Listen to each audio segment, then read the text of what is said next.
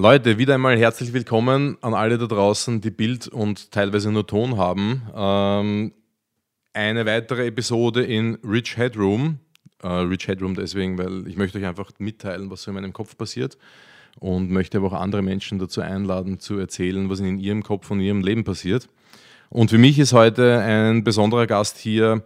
Ähm, ich habe Hilde Drexler hier zu Gast, äh, Olympionikin, Kampfsportlerin durch und durch mit vielen Eigenschaften, die kein Mensch erwarten würde und die ich bei unserem ersten Treffen in einem Studio, in einem Kampfsportstudio, in einem, in einem Dojo äh, erfahren habe und auch da war ich dann wirklich von den Socken, kann man so sagen. Und das war der Grund, wo ich mir gedacht habe, da müssen wir in die Tiefe gehen, da müssen wir ein bisschen drüber quatschen und du musst mir ein bisschen was von dir erzählen. Und dann haben wir gedacht, ich lade dich ein. Herzlich willkommen. Dankeschön und sehr, sehr gerne. Gut, Hille, zum einen lockeren Einstieg. Mich würde es mal wirklich einfach interessieren.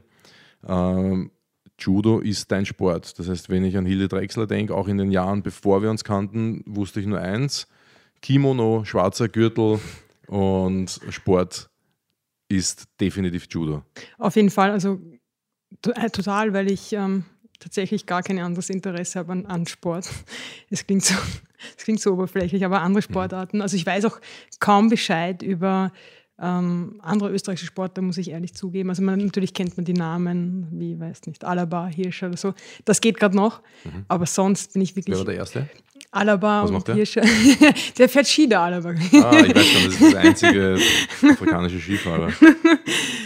Ja, also ja, also eigentlich wenig Interesse auch von der Familie her irgendwie. Also das eher der Sport eher, was nicht, ähm, nicht so einen hohen Stellenwert. Also mehr mhm. Ausbildung, mhm. mehr, was nicht, mehr Lesen und so weiter, Sport ja. gar nicht. Also gar, auch gar keiner, der irgendwie mit dem Leistungssport zu tun hat, auch mit, mit Judo gar nicht. Mhm. Und ja, deswegen, ich bin, also ich würde sagen, wirklich Experte oder was nicht.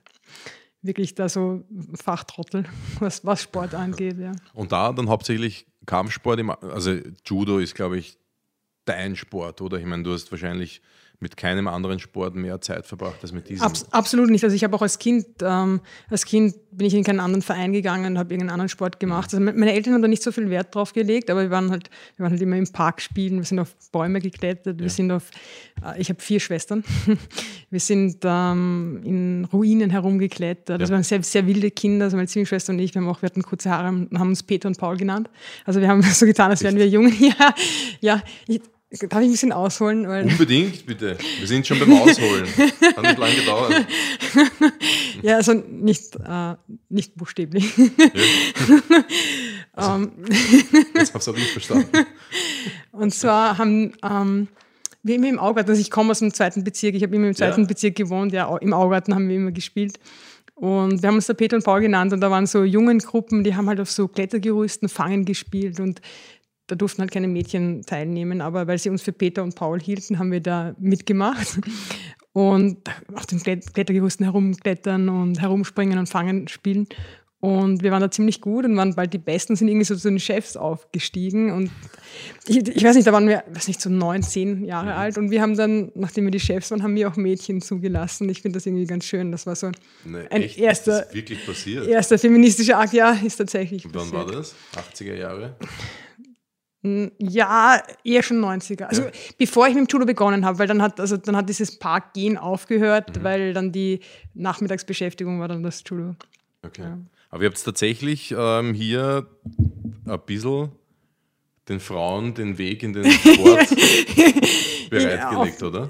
Ja, zumindest. Na, witzig, aber geile Geschichte. Ja, ihr habt ja. tatsächlich den Leuten weiß gemacht, den Jungs weiß gemacht, das jetzt äh, Burschen, und habt dann Mädels reingeholt. Voll geil, oder? Voll. Das Witzige ist, dass ich, als ich dann schon sehr viel Schule gemacht habe, nicht mehr dort, weil dann meine Geschwister immer noch gefragt haben, ja, wann kommt denn der Peter wieder? Wann kommt denn der Peter wieder? ja. Aber da war ich schon, da war ich schon gefangen. Da hatten wir das Wann hast du dir die Haare wachsen lassen? Äh, mit 19 oder 20. Und bis, ja, bis dahin war es manchmal so, dass ich aus der Frauengarderobe rausgeschmissen wurde. Wirklich? Ja, ja. Denn die meinten so, ja, die Frauengarderobe. ja, ich weiß. Ja, aber es war wahrscheinlich, weil du besser gebaut warst als alle anderen. Kann sein, der Bizeps größer. Ja. Nein, ich war schon sehr burschikos, muss ich sagen, auch sehr burschikos angezogen. Und ähm, ja. Gibt es Peter und Paul Fotos? Äh, ja, gibt's, gibt's. Glaubst du, dass die Welt dafür bereit ist, sie zu sehen? Doch, doch, doch, auf jeden ja? Fall. ja. Das wäre cool, wenn du mir da eins schickst und wir, wir zeigen ich. euch mal her. So die, die, die Parkchefinnen. Ja, ich, ich weiß schon wieder nicht mehr, was, was die Frage war. ich auch nicht. Aber ich würde sagen, wir, wir machen mal was ganz anderes. Machen wir mal ein Sparring. Es hat Nein, es ging eigentlich eher darum, wie du zu diesem Sport gekommen bist. Also wie, warum Judo, wie du dazu gekommen bist und wie lange machst du das jetzt eigentlich schon? ähm, jetzt sind es 26 Jahre. 26 Ja, Jahre. ja, also mit, mit neun Jahren begonnen.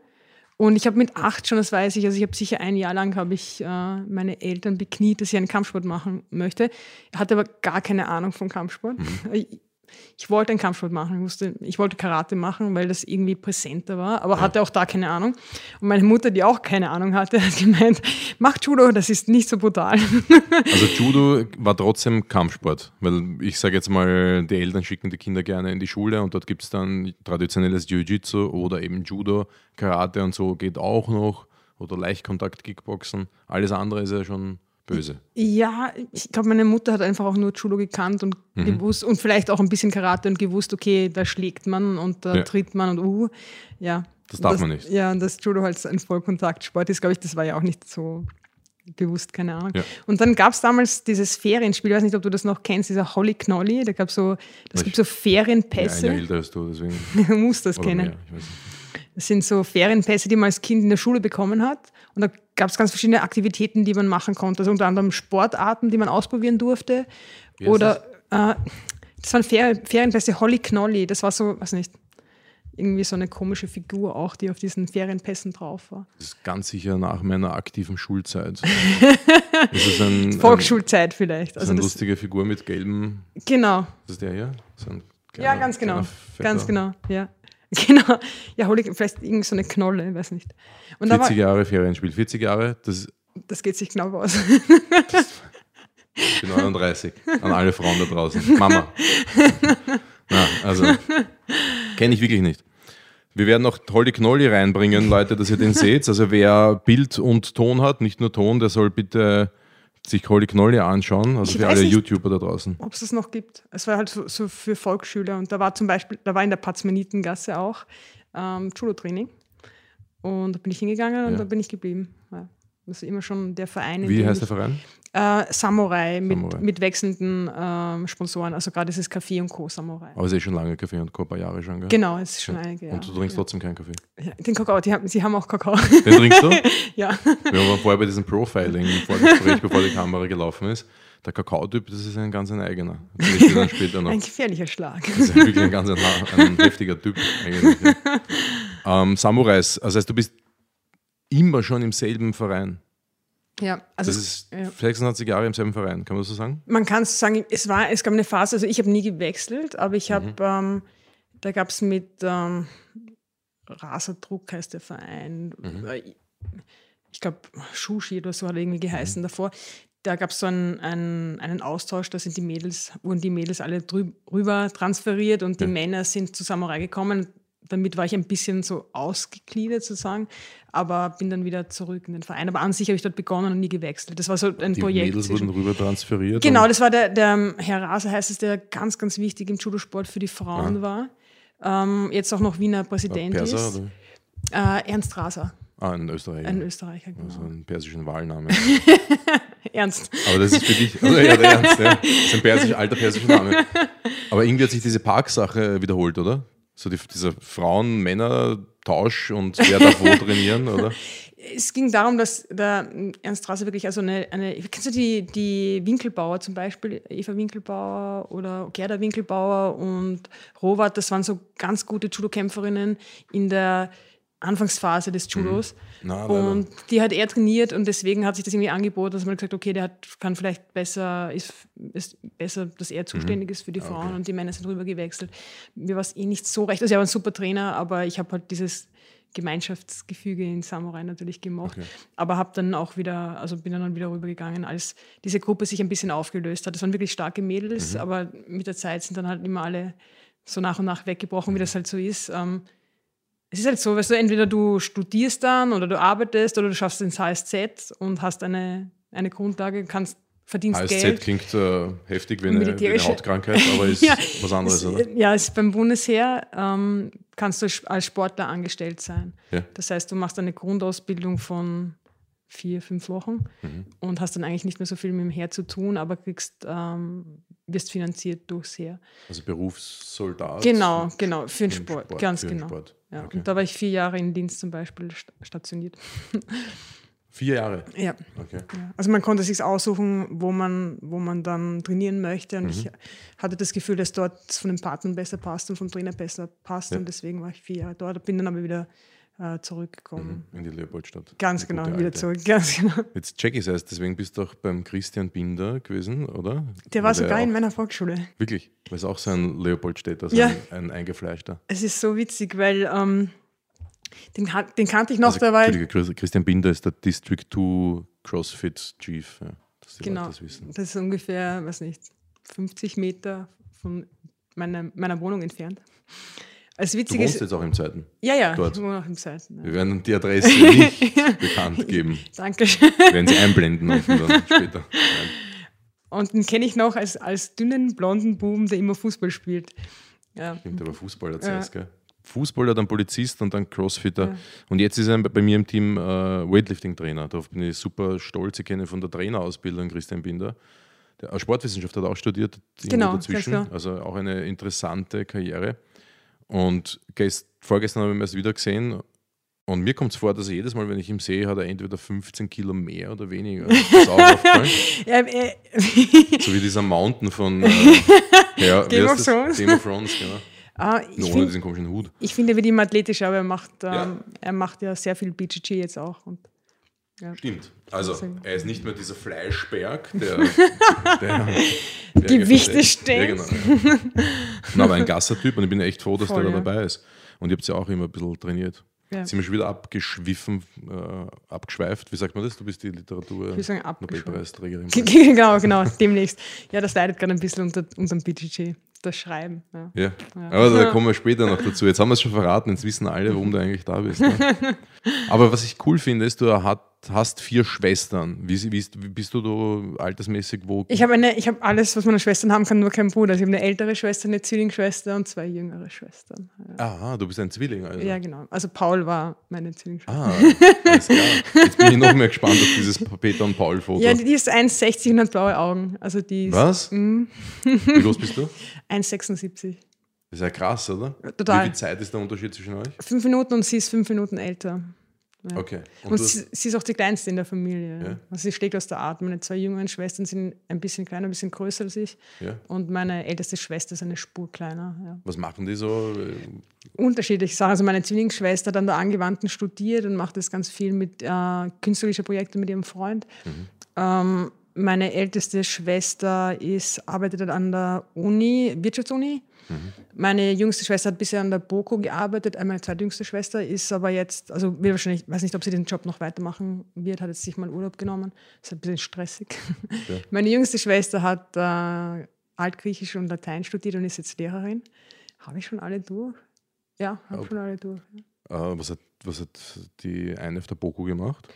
Ähm, dort im Labor gearbeitet. Also hat selber ähm, eine Ausbildung also in der Rosensteingasse, so ein Chemie-College gemacht. Ist da? Und hat dann dort gearbeitet und ähm, hat dann begonnen, selber Chemie zu studieren, weil sie da ähm, auch weiterkommen will.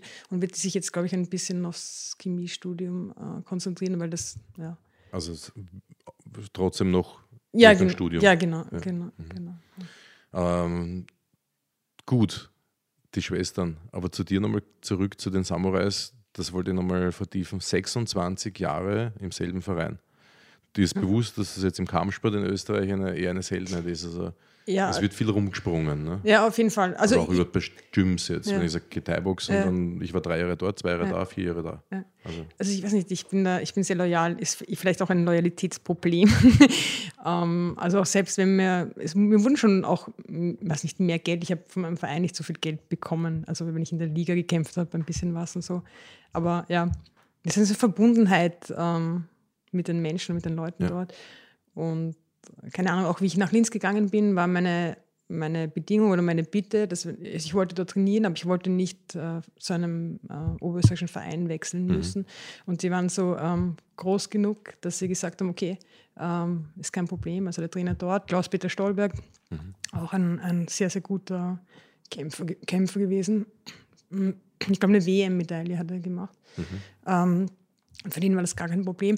Und ich muss sagen, dass das Olympiazentrum dort, also ich habe dort auch gelebt im Olympiazentrum, die waren wirklich großartig, weil als ich mich für die Spiele qualifiziert habe, haben sie mich wie eine oberösterreichische Athletin behandelt und auch genauso finanziert, ja. Und ah, das, ah, ja, ja. Cool. Also, das werde ich nie Spiele vergessen. 2012. Genau, und das werde ich ja. nie vergessen, weil, also Wahnsinn, sehr, sehr selbstlos, wie ich finde.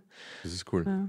Und ähm, gibt es da, wenn du bei Olympia bist oder so, startest du dann für einen Verein oder du startest einfach für Österreich? Einfach? Man startet für Österreich, aber natürlich ist, also das ist der Zeitpunkt, wo du dann doch ein bisschen in den Medien bist, weil ja. Kampfsport oder Judo, das interessiert eigentlich Leute weniger. Dann sind mhm. da die Spiele und dann ist großes ja. Trara. Und dann wird es halt schon erwähnt, ähm, mhm. in welchem Verein du. Ja. Aber vor Olympia war noch eine Europameisterschaft, oder? Genau, genau. Die, die, gut war? Genau, in Istanbul war das, ja. ja. 2011, genau, da bin ich Dritte geworden. Also ein Jahr vorher. Genau, ganz genau. Ja. Und das war dann, das war noch Junioren, oder? Nein, nein, das war, das war allgemeine Klasse. Bei den ja. Junioren bin ich äh, Europameisterin geworden, aber mhm. das war 2000, das ist schon recht also, lange. Okay, ja. Als, als wirklich junger äh, Junior, also war ich ja im ersten Jahr und ich bin im Dezember geboren, also wirklich sehr, sehr jung. Es war recht überraschend. Aber mein das Darm, war überraschend, oder? Ja, hat keiner damit, wirklich keiner damit gerechnet. Ich weiß auch noch, das Team, das dort war, dann gab es so ein paar Stars, die, auf die mhm. gesetzt wurde und ja, mit mir hat eigentlich keiner gerechnet, ich, ich auch nicht. Aber wie, wie kam es dazu? Äh, dass ich dort gewonnen habe oder dass ja, ich dort überhaupt. Also wo, ja, genau, wenn keiner damit gerechnet hat. Weil damals der Hubert Rohrauer, der Trainer von der Claudia Heil, ich weiß nicht, ob der dir was sagt, der ähm, Hubert ist der, der, aktuelle auch noch, oder? Der, ähm, der trainiert gerade die Katharina Tanzer, von der ich Trainingspartnerin bin. Ja, okay. Ich mache, was ich tue dreimal in der Woche. Huppo, Huppo ja. genau. Mhm. Uh, und der trainiert sie, die sich jetzt übrigens für die European Games uh, qualifiziert hat. Und so überraschend, man muss in der Weltrangliste muss man ein gewisses Ranking haben und sie ja. hat es gerade knapp nicht geschafft, da ist eine ausgefallen und sie hat es gestern erfahren und ich glaube, morgen fährt sie. Also, oh, ja. Das ist jetzt schon. Relativ 2019. knapp. Ja, genau. Und 2021 sind die World Games. Das, das weil, European, also es ist immer nicht in den Olympiajahren halt, ne? Genau, also genau, also wir haben eigentlich Europameisterschaften und Weltmeisterschaften jedes Jahr, außer ja. im Olympischen Jahr ist keine Weltmeisterschaft, aber Europameisterschaft. Und diese European Games sind, glaube ich, alle vier Jahre. Das ist ja. wie aufgezogen wie Olympische Spiele, aber für äh, Europäer. Ja, nein, für Europäer. Sind, sind okay. okay, okay. Du hast dann, du hast dann, ja, keine Ahnung, genau so ein olympisches Dorf und kriegst ja. eine Ausrüstung und so weiter. Ja, ist ziemlich cool. Und das sind dann olympische Sportarten wie Judo natürlich genau. und auch nicht olympische? Oder? Uh, nein, Olymp nicht olympische nicht. Okay. Aber es sind dann so, was nicht, äh, Leichtathletik ist dann auch dort mhm. und Schwimmen also ist dort. Genau. Ja. Dann gibt es noch Universiade, das ist das ähm, ein, etwas ähnliches für, die, für alle Studenten, aber mhm. das ist dann auch wieder weltweit. Also wenn du jetzt sagst, äh, Junioren-Europameisterin, da, da, bist du hingefahren und keiner damit gerechnet, dass du gewinnst. Ja, genau. Ich meine, ich denke dann so, okay, du hast einen Kampf gehabt, du hast einen guten Moment erwischt und ja, aber es Nein, nein es, ist, es ist anders. Es ähm, eben der Hubert Rohrer war damals Juniorentrainer mhm. und hat, ähm, keine Ahnung, der der sichtet Leute sozusagen oder der sieht Leute und dann, wenn er ein gewisses Potenzial erkennt, dann fördert er die auch. Und ich war im Jahr davor schon mit 15 bei 20 waren das, also eigentlich sehr, sehr früh, 20 Europameisterschaften, weil er gedacht hat, okay, ich kann, ich kann das leisten, ich kann das bringen, obwohl ich bei den äh, Staatsmeisterschaften nur Fünfte war. Also es gab natürlich großartig, äh, großartig viel Gegenwind, wie kann das sein, dass er mich mitnimmt, aber dann mich geglaubt, dann habe ich in der ersten Runde verloren. Also beim, beim Judo ist es ja nicht so, dass du nur einen Kampf hast. Ja. Du hast eine ganze Liste und, ähm, und Paarungen und dann kämpfst du und wenn du es gewinnst, kämpfst du gegen den nächsten Sieg und so weiter, mhm. bis du im Finale bist. Also es kommt darauf an, du kannst auch sechs Kämpfe, zwischen vier und sechs Kämpfen, würde ich sagen, ist, ist normal. Und dann im nächsten Jahr bin ich aber bei den, habe ich die Jugendolympischen Spiele gewonnen. Nein, das war in, das war in dem Jahr, in dem ich dann bei der Junioren-Europameisterschaft verloren habe. Und ähm, beim nächsten, im nächsten Jahr hat er mich wieder mitgenommen und es hat, ist halt alles aufgegangen. Es war, ja er ist auch ein sehr guter Coach. Also ich bin selten so, dass ich komplett begeistert bin von, von einer Person. Also ich bin eher so der Skeptiker immer oder mir schon der, was nicht, der Schwächen anderer auch bewusst, genauso wie meiner eigenen. Aber ich bin da, also der Hupo ist wirklich ein großartiger Coach und das mhm. ist wirklich wie Ansage schreiben. Also er ist draußen gesessen, hat gesagt und ich habe gemacht und es ist, ja, ist alles aufgegangen. Hat er reingerufen oder vorher gesagt? Ähm, zum Teil, zum Teil vorher besprochen sagt, okay, du musst das und das machen und zum Teil hat er dann wirklich währenddessen gesagt, mach das. Und es ist tatsächlich, also er ist wirklich so, ich hatte nochmal so ein Aha-Erlebnis viel später, da hatte ich schon wieder, ich hatte schon wieder vergessen, was für ein guter mhm. Trainer er ist, weil er dann, er war dann in Israel äh, Coach und eine Zeit lang in mhm. Montenegro Coach. In Montenegro, wirklich? Ja, ja. Da kommt meine Mutter her, nämlich. Wirklich? Ja, ja, witzig. Cool. Ich weiß gar nicht, ob das ein Judo, wo die da sind, aber. Es gab einen ganz guten, bis 81 Kilo kam im Moment, also ganz vorne dabei sind sie nicht. Mhm. Also es gibt immer noch so ein bisschen Exotenländer, ja. da, aber es, die IGF ist sehr bemüht auch, dass da, dass da überall gute Arbeit geleistet wird, dass da wirklich alle stark werden. Und dann gibt es auch so eigene Zentren, wo Leute auch noch trainieren können, zum Beispiel in Ungarn. Mhm. Ähm, vor allem auch die, die aus Ländern kommen, wo die Infrastruktur jetzt nicht so passt. Ähm, ja, Montenegro hat auch, glaube ich, so ein bisschen ein finanzielles Problem. Mhm. Der Verband soll auch korrupt sein. Ach, das glaube ich jetzt nicht. Am Balkan läuft alles korrekt ab. Ich, ich weiß nicht mehr, ich weiß schon wieder nicht mehr, wo, wo, wir, wo wir begonnen haben. Achso, das ist, Hubert, äh, ich habe gar keine Ahnung. Hubert, ah, ja, genau, Aber wir sind dieses, noch beim Hupo und genau, dieses, Europameister. Dieses, dieses Aha-Erlebnis. Mhm.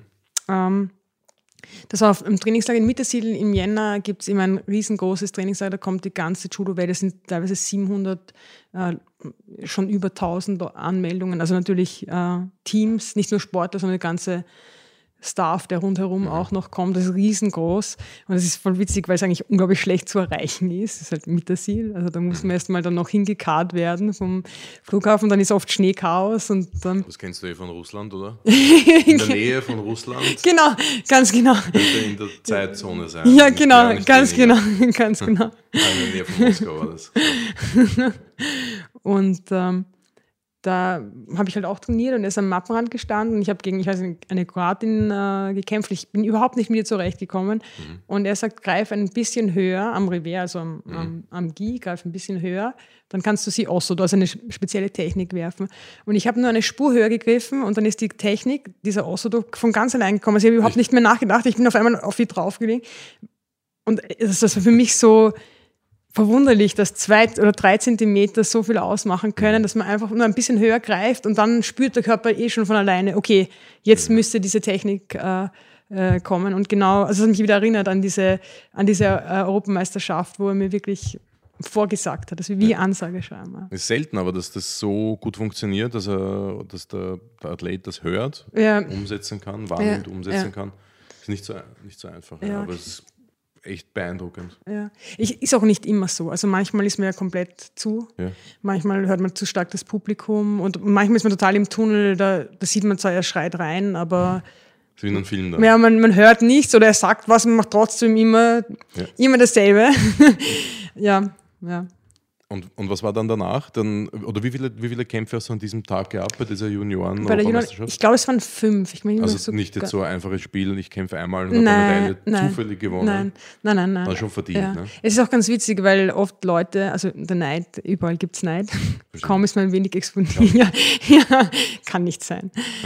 Und äh, wenn dann Leute sprechen von, man hat Glück gehabt, das geht nicht. Man kann nicht, man hat nicht einfach nicht, man hat einfach nicht fünf Kämpfe. Man kann ja. vielleicht in einem Kampf Glück haben, weil eine Wertung nicht gegeben wurde oder weil man mit in letzter Sekunde noch geworfen hat oder was auch immer. Oder weil sich ein Gegner verletzt hat und man vielleicht mittendrin dann eine Runde kampflos gewinnt. Aber man hat nicht halt über fünf Kämpfe hat man einfach nicht Glück. Das ist. Glaube ich auch. Ja. Das ist schon ein Unterschied. Ja. Und ähm, auch wenn man jemanden in der letzten Sekunde wirft, war es kein Glück, sondern man hat jemanden geworfen und den Kampf dadurch entschieden. Ja, ja stimmt. Und nicht mehr oder weniger Glück. Als, also ich bin der Typ, der sagt, äh, ich kann als, jetzt als Coach zum Beispiel, jetzt zumindest bei meinem Berufsbereich, alles beeinflussen. Rein theoretisch, ob ich es dann praktisch auch wirklich schaffe, ist was anderes, aber außer echtes Glück und ähm, äh, göttliche Fügung, weil ich meine, wenn jemand zu mir sagt, ja, wir haben eh vorher gesprochen, ich habe einen schlechten Tag gehabt, dann muss ich halt herausfinden, warum und was war das Problem, das analysieren und dann versuchen, es zu beheben, da in der praktischen Umsetzung. Aber ich hatte einen schlechten Tag oder ich hatte Glück oder der hatte Glück. Wie ist es äh, als Coach? Ist es dann so, gibt es so Momente, wo man sagt, okay, man schiebt jetzt komplett die Verantwortung auf seinen Schützling ab, wenn man sagt, okay, ich habe alles getan, aber der macht einfach nicht, was ich oder. Beim Wettkampf oder, oder, vorher schon? Das ist eine gute Frage. Ähm, Also es ist wirklich ein Riesenunterschied, weil ähm, zum, zum Wettkampf kommt bei mir zumindest meistens dann, wenn, wenn die Leute alles gemacht haben, was man auch vereinbart hat. Ja. Ähm, und manchmal ziehe ich mich dann rechtzeitig, das heißt ganz am Anfang aus der Affäre und sage dann, sorry, aber ich mache das jetzt nicht, so wie wir vorgesprochen haben. äh, äh, Sorry, ich mache das jetzt nicht, ich steige gerne zu einem späteren Zeitpunkt ein, weil die, die Zeit zum Wettkampf so kurz ist, dass ich das, was ich mit bewirken könnte, nicht bewirken kann, nur wegen der Zeit. Und die Vergangenheit war eigentlich so, ich kann mich erinnern, früher vor zehn Jahren, wie ich angefangen habe mit dem, mit, der, mit dem Beruf oder mit diesem Zweig, als ich Leute trainiert habe wie Forza Degi, Fadi Grigor Aschuk, Babian und sowas, also Okay, gute cool. Striker äh, äh, die dann gesagt haben, "Hey, so, hier, du, ich kämpfe in drei Wochen. Ich so, wir hatten das jetzt schon dreimal, vielleicht. äh, äh, Ja, aber das war damals so die Zeit, ja. Und da waren auch die, diese Kampf-Announcements alle sehr kurzfristig. Da gab es wirklich, das gibt es noch immer. Und jetzt sage ich meinen Leuten, ihr seid keine Lückenfüller.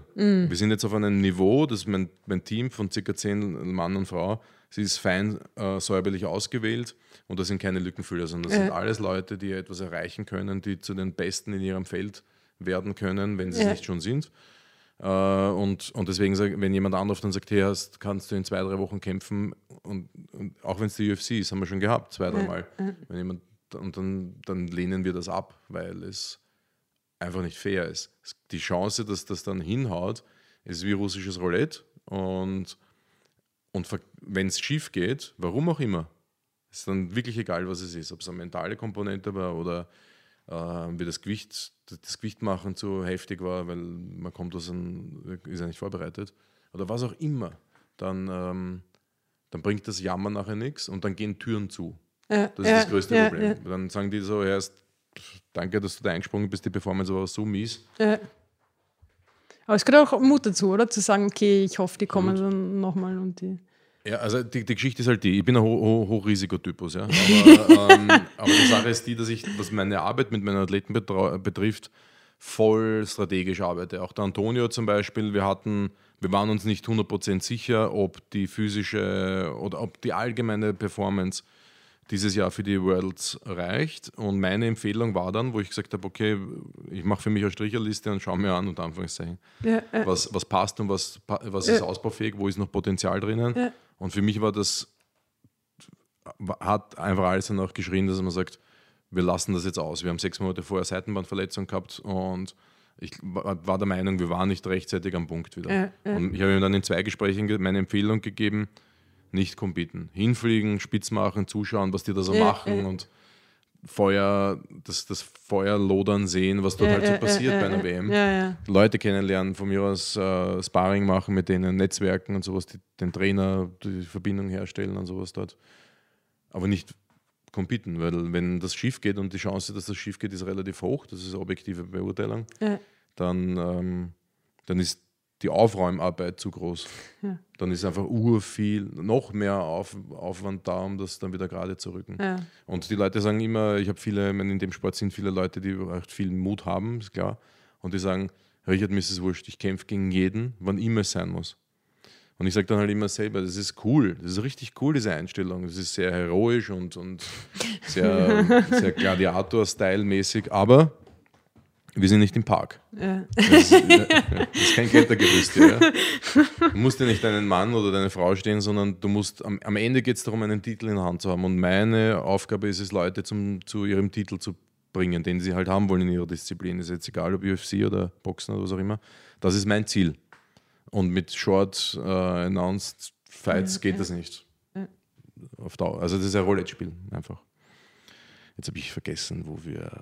Aber das wollte ich finde aber auch schön, weil es zeigt auch den Selbstwert, den man hat, oder? Dann sagt man ist eben nicht, man springt nicht, wenn, wenn selbst, selbst wenn die UFC anklopft, sondern man sagt, okay, man verfolgt weiter seinen, seinen Weg. Das finde ich schon. Find ich Das ist so wie diese große Show im RTL, äh, Sat 1, keine Ahnung, das ist äh, Dancing irgendwas und dann rufen die an und sagen, du, Uns ist dabei ausgefallen, wir haben gehört, du kannst richtig fett Breakdancen, komm vorbei und zeig uns das.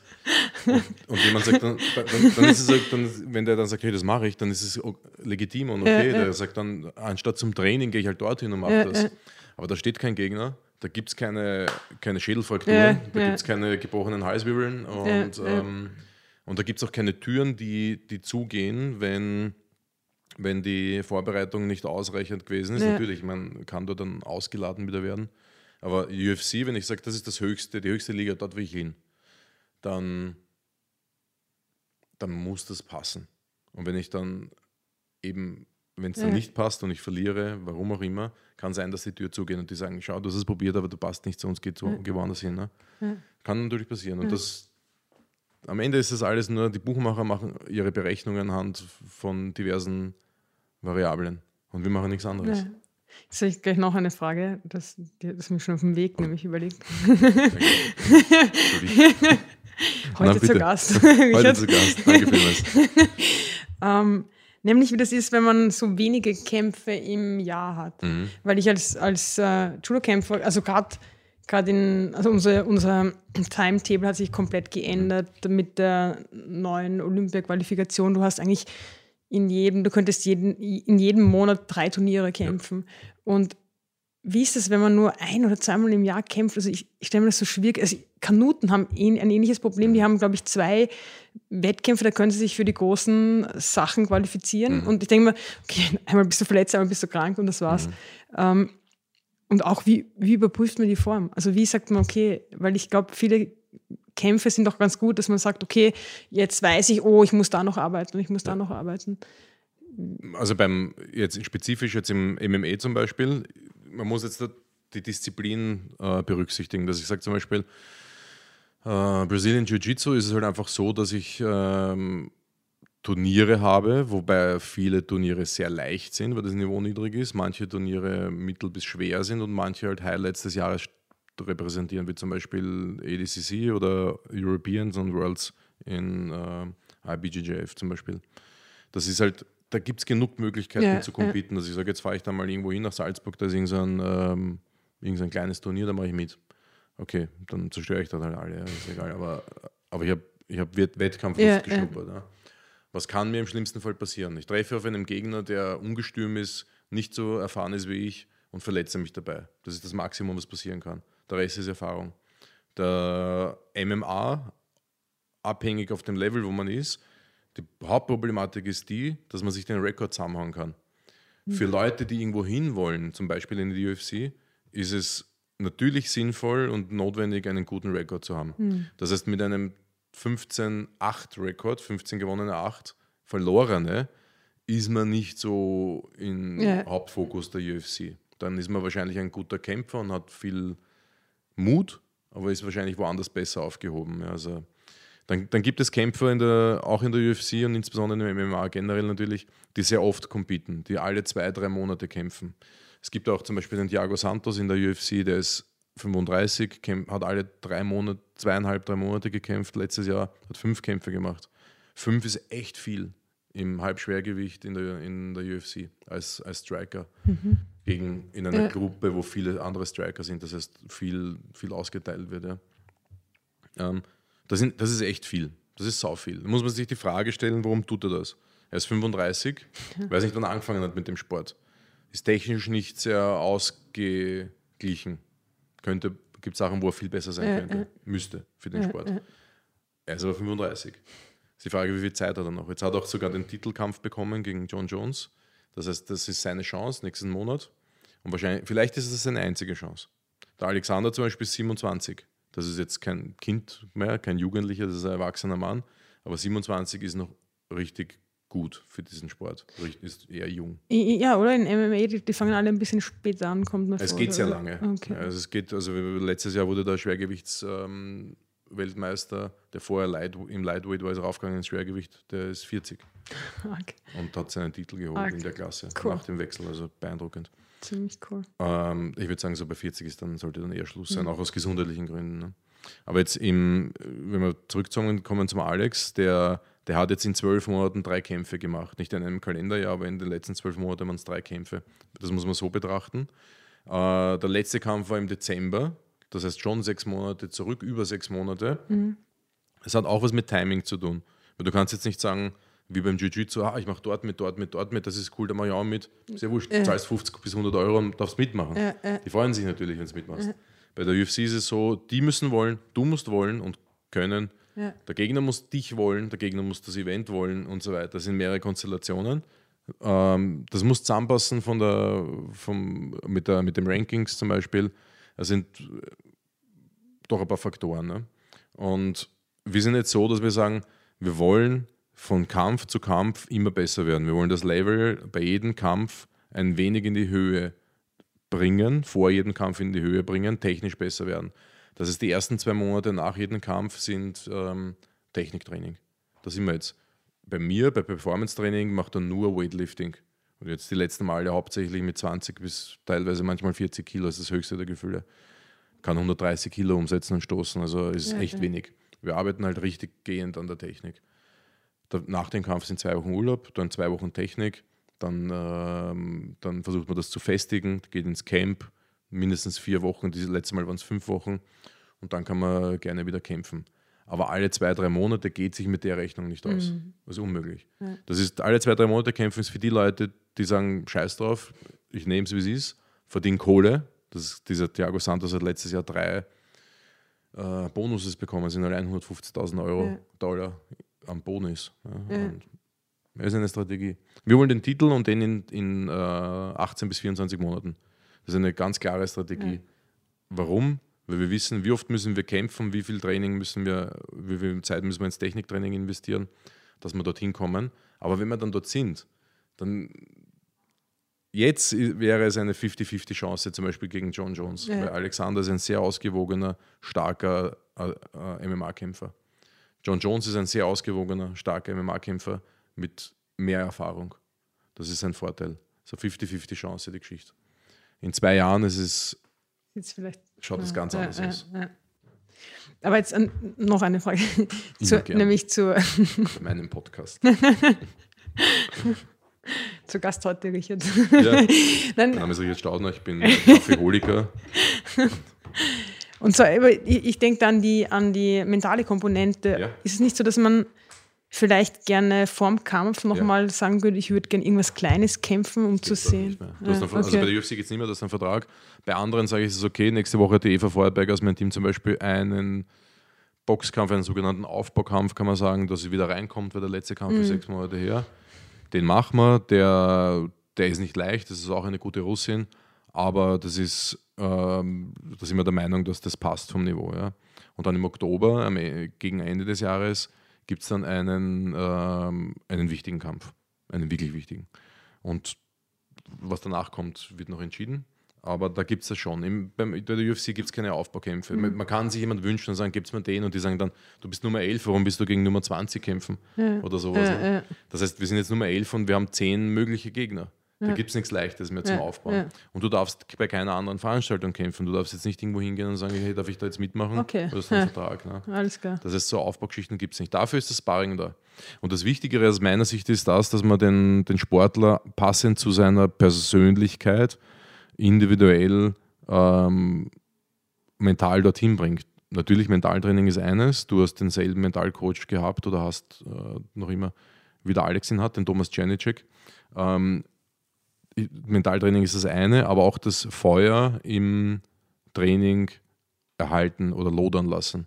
Das Ja. heißt, es gibt Leute, die muss man richtig gehend anzünden, denen richtig Gas geben und da gibt es Leute, die muss man bremsen. Und der Alex ist ein, Typ, den man bremsen muss, ne? weil der einfach von Natur aus so viel Feuer hat. Ja, Das heißt, ja, den muss man ein ja. bisschen bremsen, da muss man auch beim Sparring immer rechtzeitig stoppen und den, den tun wir nur einmal vorm, vor dem Wettkampf, so in, in der vorletzten Woche vor dem Wettkampf, einmal richtig ans, an die Grenzen treiben und dann lassen wir ihn in Ruhe und machen nur mehr so lo- lockere Sachen, Aktivierungssachen bis zum Wettkampf, bis inklusive zum Wettkampftag und dass er dann hungrig in den Käfig geht. Das klingt jetzt komisch, hungrig in den Käfig, aber es ist ein Käfig, der Oktagon und er ist hungrig und was ich von ihm gehört habe jetzt im Hotelzimmer in, in Stockholm, hat er zu mir gesagt, warum kann es jetzt nicht schon Samstag sein? Und ich denke mal, bevor ich jetzt was sage, warte ich, was als nächster kommt. Ja, weil ich will das, nicht, das Gespräch nicht steuern. Und eine halbe Minute später kommt dann, ich würde jetzt einfach nur kämpfen. Wir wollen im Gewicht machen, Ja, muss man auch dazu sagen. Ja. Ähm, und da habe ich mir gedacht, okay, passt, das Setting passt. Ja, Weil er könnte auch ja. sagen, ich will, dass es einfach nur vorbei ist. Ja. Ich will einfach haben. Es war so anstrengend, das Camp war anstrengend, das Gewichtheben, da, jetzt kommt dann noch der Kampf, das ganze Sparring, ich habe einfach keine Lust mehr, will nicht mehr, ich will Ja, haben.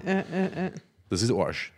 Und ich will jetzt einfach nur kämpfen, ist leiwand. Und du hast es auch gesehen, also in den Octagon, schaut sich das an, bitte mmacore.com. Alexander Rakic gegen Jimmy Manua, ähm, schaut sich den Kampf davor an gegen Devin Clark. Die Gesichts, der Gesichtsausdruck von Alexander Rakic, wenn er in der Kabine ist, wenn er in den, die Arena geht, wenn er in den Octagon steigt, wenn der Kampf beginnt und so weiter. Die, die letzten vier Kämpfe in der UFC sind bi- bildgebend, sind abnormal. Der letzte Kampf war eher etwas mental etwas schwieriger, weil sehr viele neue Faktoren auf uns zugekommen sind. Und der letzte Kampf jetzt gegen Jimmy Manua, einen deutlich schwereren Gegner.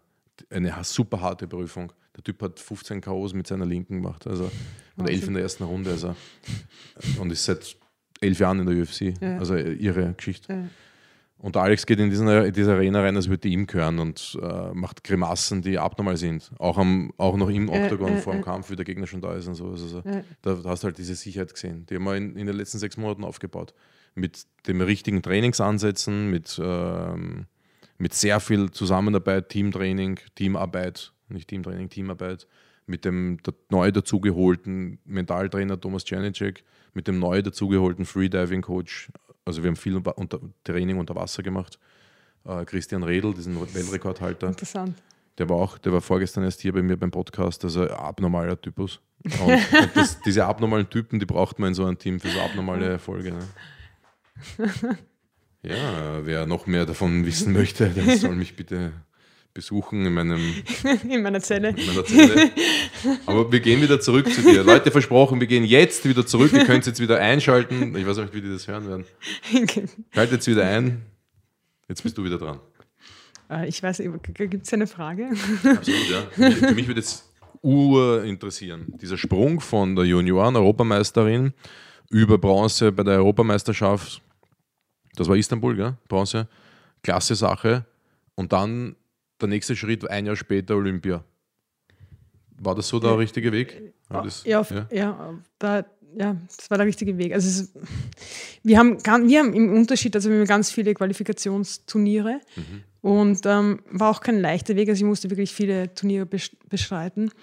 Und da ist nämlich die Gefahr dieses nicht mehr hungrig Seins und Ja. auch dieses, ich finde schön, du sagst, dass ihr so Wert legt dann auf Technik und auf, das fällt im Judo fast äh, weg, wenn man ähm, wenn man Punkten hinterherlaufen muss, weil dann muss man wirklich die Turniere wahrnehmen.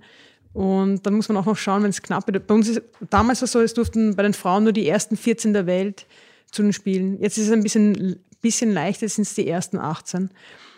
Und wenn du dann eine hast, die so um deinen, also um deinen Platz herum Punkte hat, musst du dann auch noch schauen, okay, fährt die jetzt zu dem Turnier? Und was könnte sein, wenn die jetzt da gewinnt? Ja. Und das ähm, macht es dann, macht's dann schwierig. Ja, aber das war eigentlich, das war in, in der Zeit, in der ich in Linz war und eben auf der Google da im Olympiazentrum trainiert habe und, und muss sagen, das erste Mal wirklich mit System und Plan. Ich habe, ähm, also mit 20 hatte ich mal kurz, habe ich kurz Judo-Pause gemacht, weil ich alles angezweifelt habe. Wie lange hast du Pause gemacht? Ein Jahr lang. Also ich habe ein Jahr lang habe ich gar keinen Sport gemacht, nicht mal laufen, nichts. Dann habe ich, dann habe ich ein halbes Jahr so hobbymäßig äh, Judo gemacht, so zweimal in der Woche. Und dann bin ich zum großen Turnier gefahren und habe dort, ähm, bin gleich auf Anhieb Fünfte geworden und das waren damals meine, meine höchste Kampfzeit, das waren sieben Kämpfe. Die hatte ich habe fünf Kämpfe gewonnen mit Ippon, also mit vollem Punkt und äh, zwei verloren. Damals äh, um Platz drei dann noch gegen Claudia Heil, also die Nummer eins äh, in Österreich in der Gewichtsklasse, die, dann, die war ja auch ähm, Olympia Zweite in Athen, also wirklich eine, eine starke Frau. Und Dann, dann 2008 oder wann war der Athen? 2,8, nein, das war Peking, 2,8 oder 2,4. 2004. 2,4. Ja. Und ähm, dann haben die Leute wieder begonnen, ja, komm doch zurück zum Judo, mach doch. Und dann habe ich mir das Seitenband gerissen. Und also fast zwei Jahre, ich war fast zwei Jahre irgendwie raus. Und dann habe ich wieder begonnen. Und ich hatte, in der Zeit habe ich eigentlich meine Kimonos schon hergeschenkt. Und Ah, ich, ja. Ja. Und ich habe nie gedacht, dass ich mich noch für die Spiele jemals qualifiziere. Ja. Du hast vor den Olympischen Spielen deinen Kimono hergeschenkt? Ja, also es war, also natürlich Zeit, da war ich bei den Spielen war ich mit, glaube ich, 28 und das war so, da war ich so um die 20 herum. Und das war auch, ich musste Gewichtsklasse wechseln, weil ich einfach, also ich habe bis 57 äh, davor gekämpft, jetzt meine Gewichtsklasse ist 63 Kilogramm und auch die Altersklasse. Also ich mhm. bin von den Junioren in die Erwachsenen. Ich war immer erfolgsverwöhnt. Das hat auf einmal nicht mehr, also ich, ich, war, ich war talentiert. Ich habe nicht viel, nicht, ähm, ich habe ein ganz normales Gymnasium gemacht. Ich habe nur fünfmal in der Woche äh, trainiert, während andere in meinem Alter schon zweimal am Tag äh, trainiert haben. Also ich war auch ein Talent einfach. Mhm. Für Judo oder Sport im Allgemeinen würdest du jetzt sagen, ist schwer nur, nur Judo.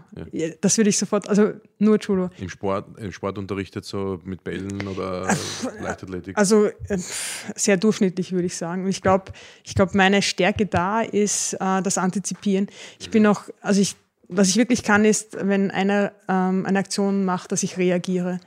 Und, aber wenn, wenn ich jetzt sprinten müsste und einer gibt ein Signal und klatscht mit den Händen, wäre ich sicher die Letzte, die lossprintet. Aber am Mann oder an der Frau, an der Person spüre ich unglaublich schnell, ähm, was der machen möchte oder was sie machen möchte.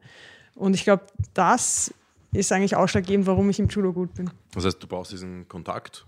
Genau, genau. Und wenn sie dann eine Aktion setzt, kann ich, kann ich dann meine setzen. Also ich war auch, ja.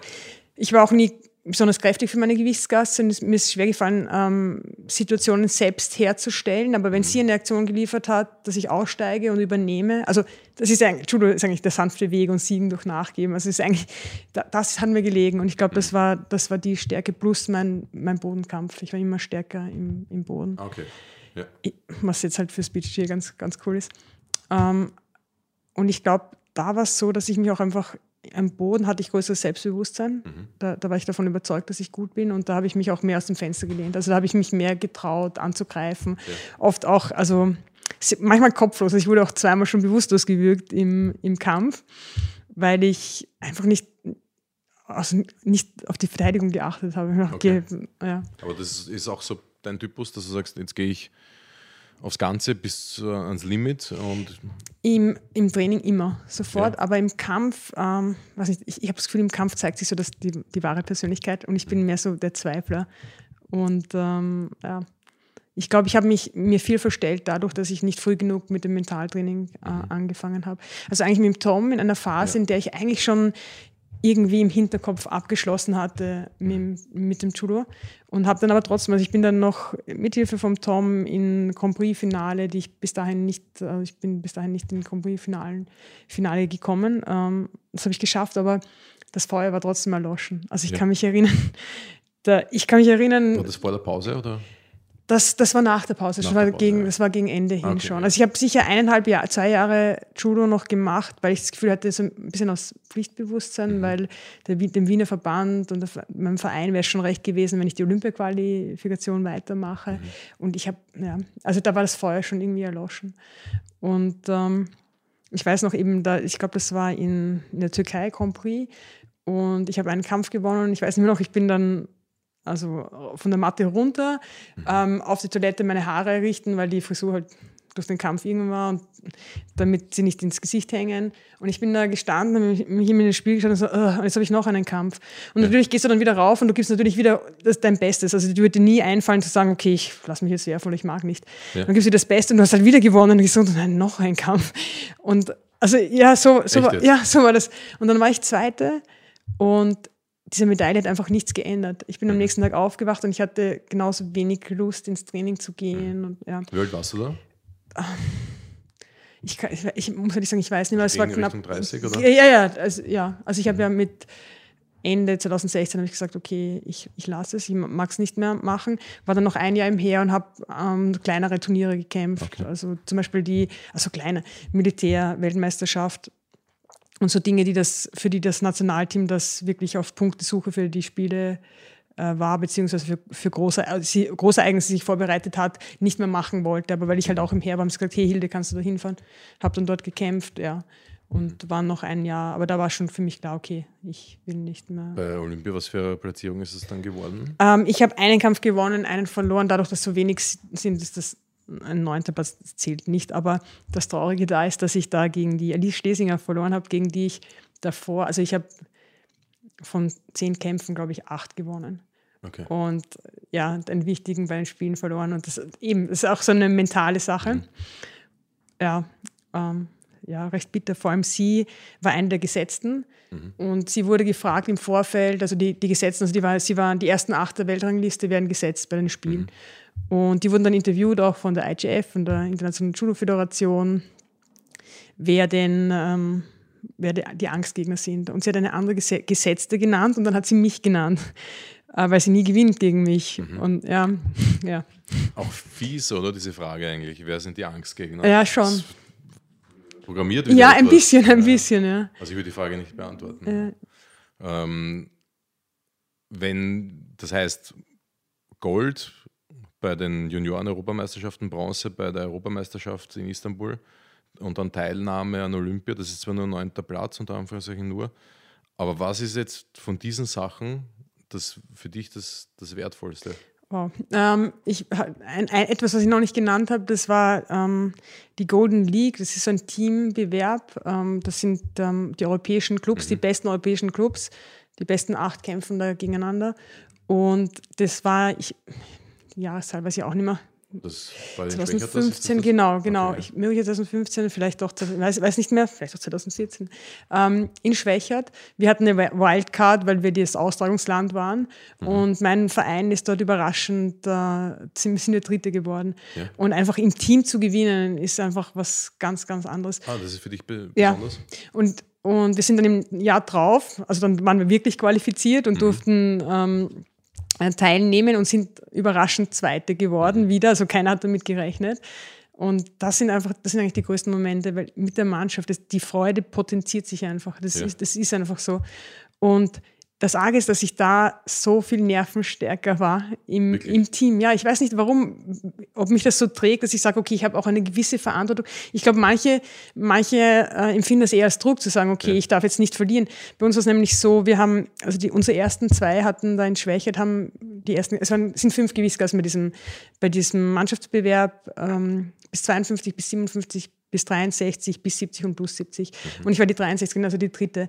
Und es müssen zumindest drei aus der Mannschaft gewinnen, mhm. sonst verliert man, eh klar. Also wenn es 3-2 ausgeht, dann hat man gewonnen und wenn die anderen äh, 3-2 gewinnen, dann kannst du dir das ungefähr vorstellen? Mhm. Also es kämpfen, also wir sind fünf, fünf Mädels auf der einen Seite von, ich weiß nicht, keine Ahnung, Ungarn und fünf von Österreich und dann kämpfen immer die leichteste gegeneinander, dann die mittlere ja. und so weiter und so weiter und dann schaut, wer gewinnt, das sind halt Punkte für das jeweilige Team. Und wenn dann, wenn es bei fünf Kämpfen, wenn drei auf der Seite gewonnen haben, dann hat auch die ganze Mannschaft gewonnen. Und bei uns war es so, dass die ersten zwei immer verloren haben. Das heißt, ich musste gewinnen. Also das war der, der Ausschlag. Ich, wenn, ich, wenn ich verloren hätte, wäre wär der Kampf schon ja. verloren gewesen. Und das hat mich überhaupt nicht belastet, sondern ich habe viel freier gekämpft. Und das war auch für mich so ein schönes Gefühl, zu wissen, dass man abrufen kann und sich auch nicht selbst so verkrampft. Das heißt, man, dass man mehr sein, seine Technik fließen lassen kann. Und Hast du das Mentaltraining genutzt dafür?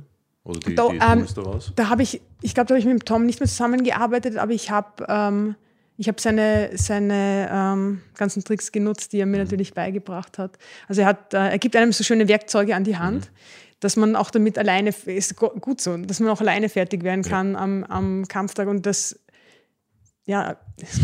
Das Witzige ist, dass das, wir sind, nicht, wir sind da hinten her ein bisschen jetzt Österreich jetzt in, was den Sektor betrifft, was in Amerika zum Beispiel relativ normal ist, dass auch jeder einen Mentaltrainer hat. Ja. Und Alex sagt dann auch, die, die, Tools, die er mitgenommen hat und die, die, die ihm helfen und die er auch einsetzt, dann in, zum Beispiel im Camp. Er kann sich erinnern, beim letzten Camp äh, sind dort Jungs bei ihm im Zimmer gewesen, das sind immer so Zweier ja, ja. Zimmer, im, im Camp, also im, im Studio, wo die dort sind, im Großen. Und da hat er diese solche ähnlichen Sachen dort gesehen. Ne? Ja bei den anderen. Ja, ja. Irgendwas an der Wand hängen und ja, ja. Visualisierungen. Bei, bei, uns ist es halt so, wir haben, wir haben recht häufig DDR-Coaches mhm. und die, die haben eine ganz andere Schule und die, die haben was. Meinst du jetzt Doping? das habe ich nicht, nie, niemals gesagt. und die, die, die verlassen sich halt nicht auf das, oder keine Ahnung, die haben das Gefühl, was, du legst dich jetzt auf die Couch und jetzt willst du nichts mehr trainieren, sondern du willst einfach nur. Und da gab es irgendwie auch kein, also die, die, haben dich da nicht irgendwie unterstützt in der Hinsicht. Also du, du bist dann ein bisschen komisch vorgekommen, wenn du dann, ja, also da, da war irgendwie noch kein ja, Bewusstsein dafür da. Aber das, das ist noch immer ein bisschen schwierig, weil ich habe letztens in Stockholm ich mit einem UFC-Athleten gesprochen und habe gesagt, da kamen wir über das Gespräch seines Trainings irgendwann zu dem Thema äh, Mentales und ich habe ihn gefragt, ob er einen Mentalcoach hat und er hat dann sich, gedreht, hat mich angerissen und gesagt, what? No. Ja, ganz genau, ganz genau. Ist, aber es ist ein bisschen mehr kommt, es ist ein bisschen. Aber das sind manchmal noch genau die Leute, die sie eigentlich bräuchten. Ja, wahrscheinlich, ja. ja. In dem Fall ja. was wäre es wirklich nicht so, ja. so schlecht. Ja. Also, aber wie gesagt, das waren irgendwie die schönsten Medaillen. Auch so, wenn wir einen Mannschaftskampf hatten und du dann Mannschaftskampf, also ich bin öfters dann ins Schwergewicht hochgezogen worden, du darfst zwei Gewichtsklassen höher gezogen werden. Wenn es mhm. fünf äh, Leute sind, kommst du halt als 63, dann kannst du auch Plus kämpfen. Und wenn du dann den entscheidenden Kampf machst mhm. ähm, und dann rennt die ganze Mannschaft auf die Matte rauf, obwohl das, was die Etikette hochgeschrieben im Judo ja. und die kommt und rennt dich um und das ist einfach, ich weiß nicht, das, das sind die schönsten Emotionen. Also das sind wirklich die, das, was bleibt und was, mhm. was schön ist, ja. Und wenn für mich jetzt zum Beispiel, ich werde Olympia vielleicht mal als Besucher besuchen. auch meine Sportarten sind äh, kaum, kaum olympisch, ja, also bis auf wenige. Ähm, aber wenn ich das von außen jetzt betrachte, dann würde ich sagen, so Medaillen gewinnen bei Europameisterschaften, Weltmeisterschaften und so weiter, das ist richtig klasse.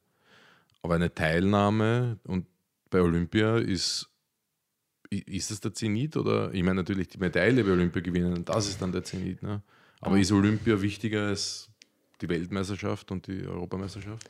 Ähm, schon, ich würde schon sagen, schon. Also es ist schon das, was du anstrebst, wo du hin willst, das, was du vielleicht als Jugendlicher dir immer vorgestellt hast, mhm. dass du dahin willst. Ähm, ob das dann der Realität entspricht und du, du weißt nicht, dann vielleicht die Erwartungshaltung enttäuscht ist. Ja. Wer weiß. Aber, aber auf jeden Fall, also auf jeden Fall. Das ist das, dass du willst mhm. dahin und du bist dann auch sehr stolz. Und ich, ich habe ich hab von einer Kollegin, also von einer Judo-Kollegin gehört, dass man sogar sich so, wie, wie man Magister ist, kann man so sich so ein Kürzel hinten an den Namen anhängen, dass man, dass man Olympionike war, ja. Vielleicht mache ich das. Wie, weißt du das Kürzel? Ähm, irgendwas O, natürlich irgendwas O, ich weiß nicht mehr genau. Das hat sie mir vor einiger Zeit schon geschrieben. Ich muss, möchte dem nachgehen. Das ist richtig. Ich hatte vor kurzem hier den Levant, äh, Levente Bertalan hier auch ein cooler Typ aus dem Kickboxen. Der Kickboxen ist ja auch nicht olympisch, deswegen auch äh, hier keine Olympiateilnahme, aber sicherlich einer der besten der Welt. Der hat auf seiner Visitenkarte draufstehen, dass er 100 95 Goldmedaillen hat. Der zählt auch nur Goldmedaillen. Oh, Wahnsinn. Der hat 260 Medaillen und 195 Goldmedaillen. Wahnsinn.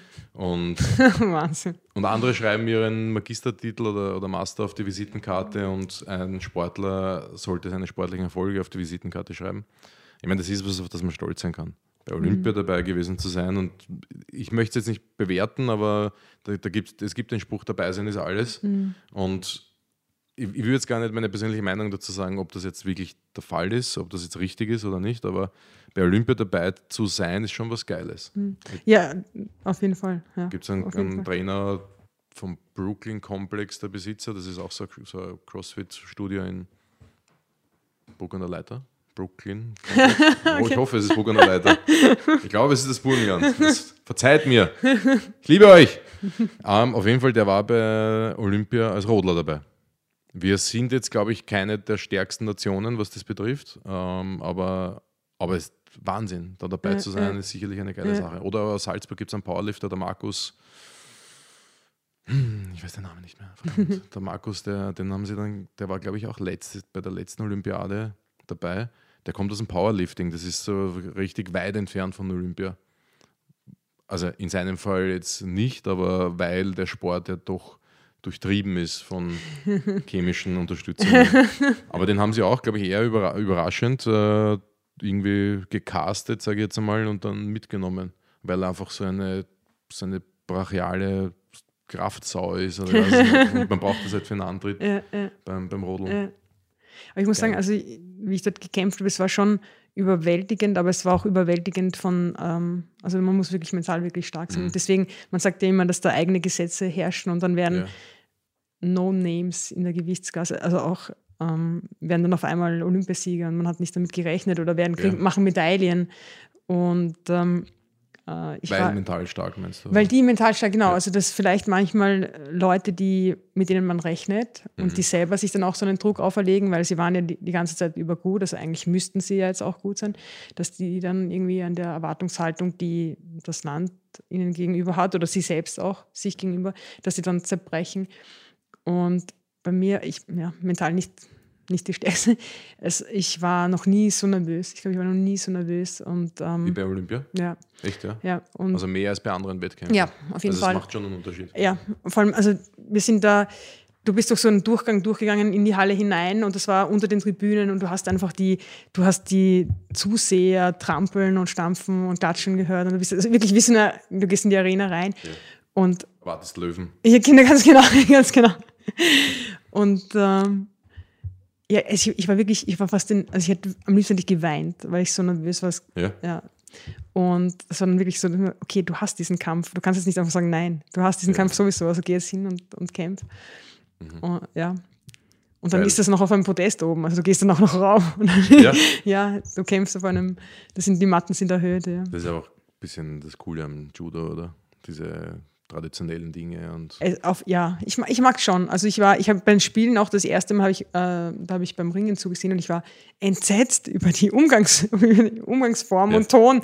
Und dann rennt auf einmal irgendwer durch den Ring durch und dann wird der Kampfrichter beflegelt und dann Bei beim Ringen. Ja. Und ich dachte, oh mein Gott, was ist das für ein Proletensport? Das klingt voll hart, aber ja. wenn man was dem Judo kommt. Also deine Meinung ist, dass alle Ringer Proleten sind? Meinst du auch Show-Ringer oder nur die echten Ringer? Nicht, dass sie sich dann gegen mich wenden. Nein, auf. Nein, die wissen, sie wissen das ja selber auch. ich glaube, in jedem Kampfsport oder vielleicht in jedem Sportler steckt ein bisschen Polit. Man muss ja auch, bitte. Ja. Ich mein, du kannst dich erinnern an unser erstes Gespräch, auch davon gibt es eine Kameraaufnahme, die heute Abend online geht, ah, nennt cool. sich, ähm, es hat ein bisschen länger gedauert, weil wir haben um Musikrechte gekämpft. Na, wir waren einfach zu langsam. Äh, das war dieses Kadertraining, wo ich dich das erste Mal, wo ich dich kennengelernt habe, wo du mit den Jungs in, äh, den Boden aufgewischt hast dort. ich komme dort rein und du fetzt die Jungs durch die Gegend. Das war für mich Wahnsinn. Das erste, was ich gesagt habe, war: Schau, da ist die wilde Hilde.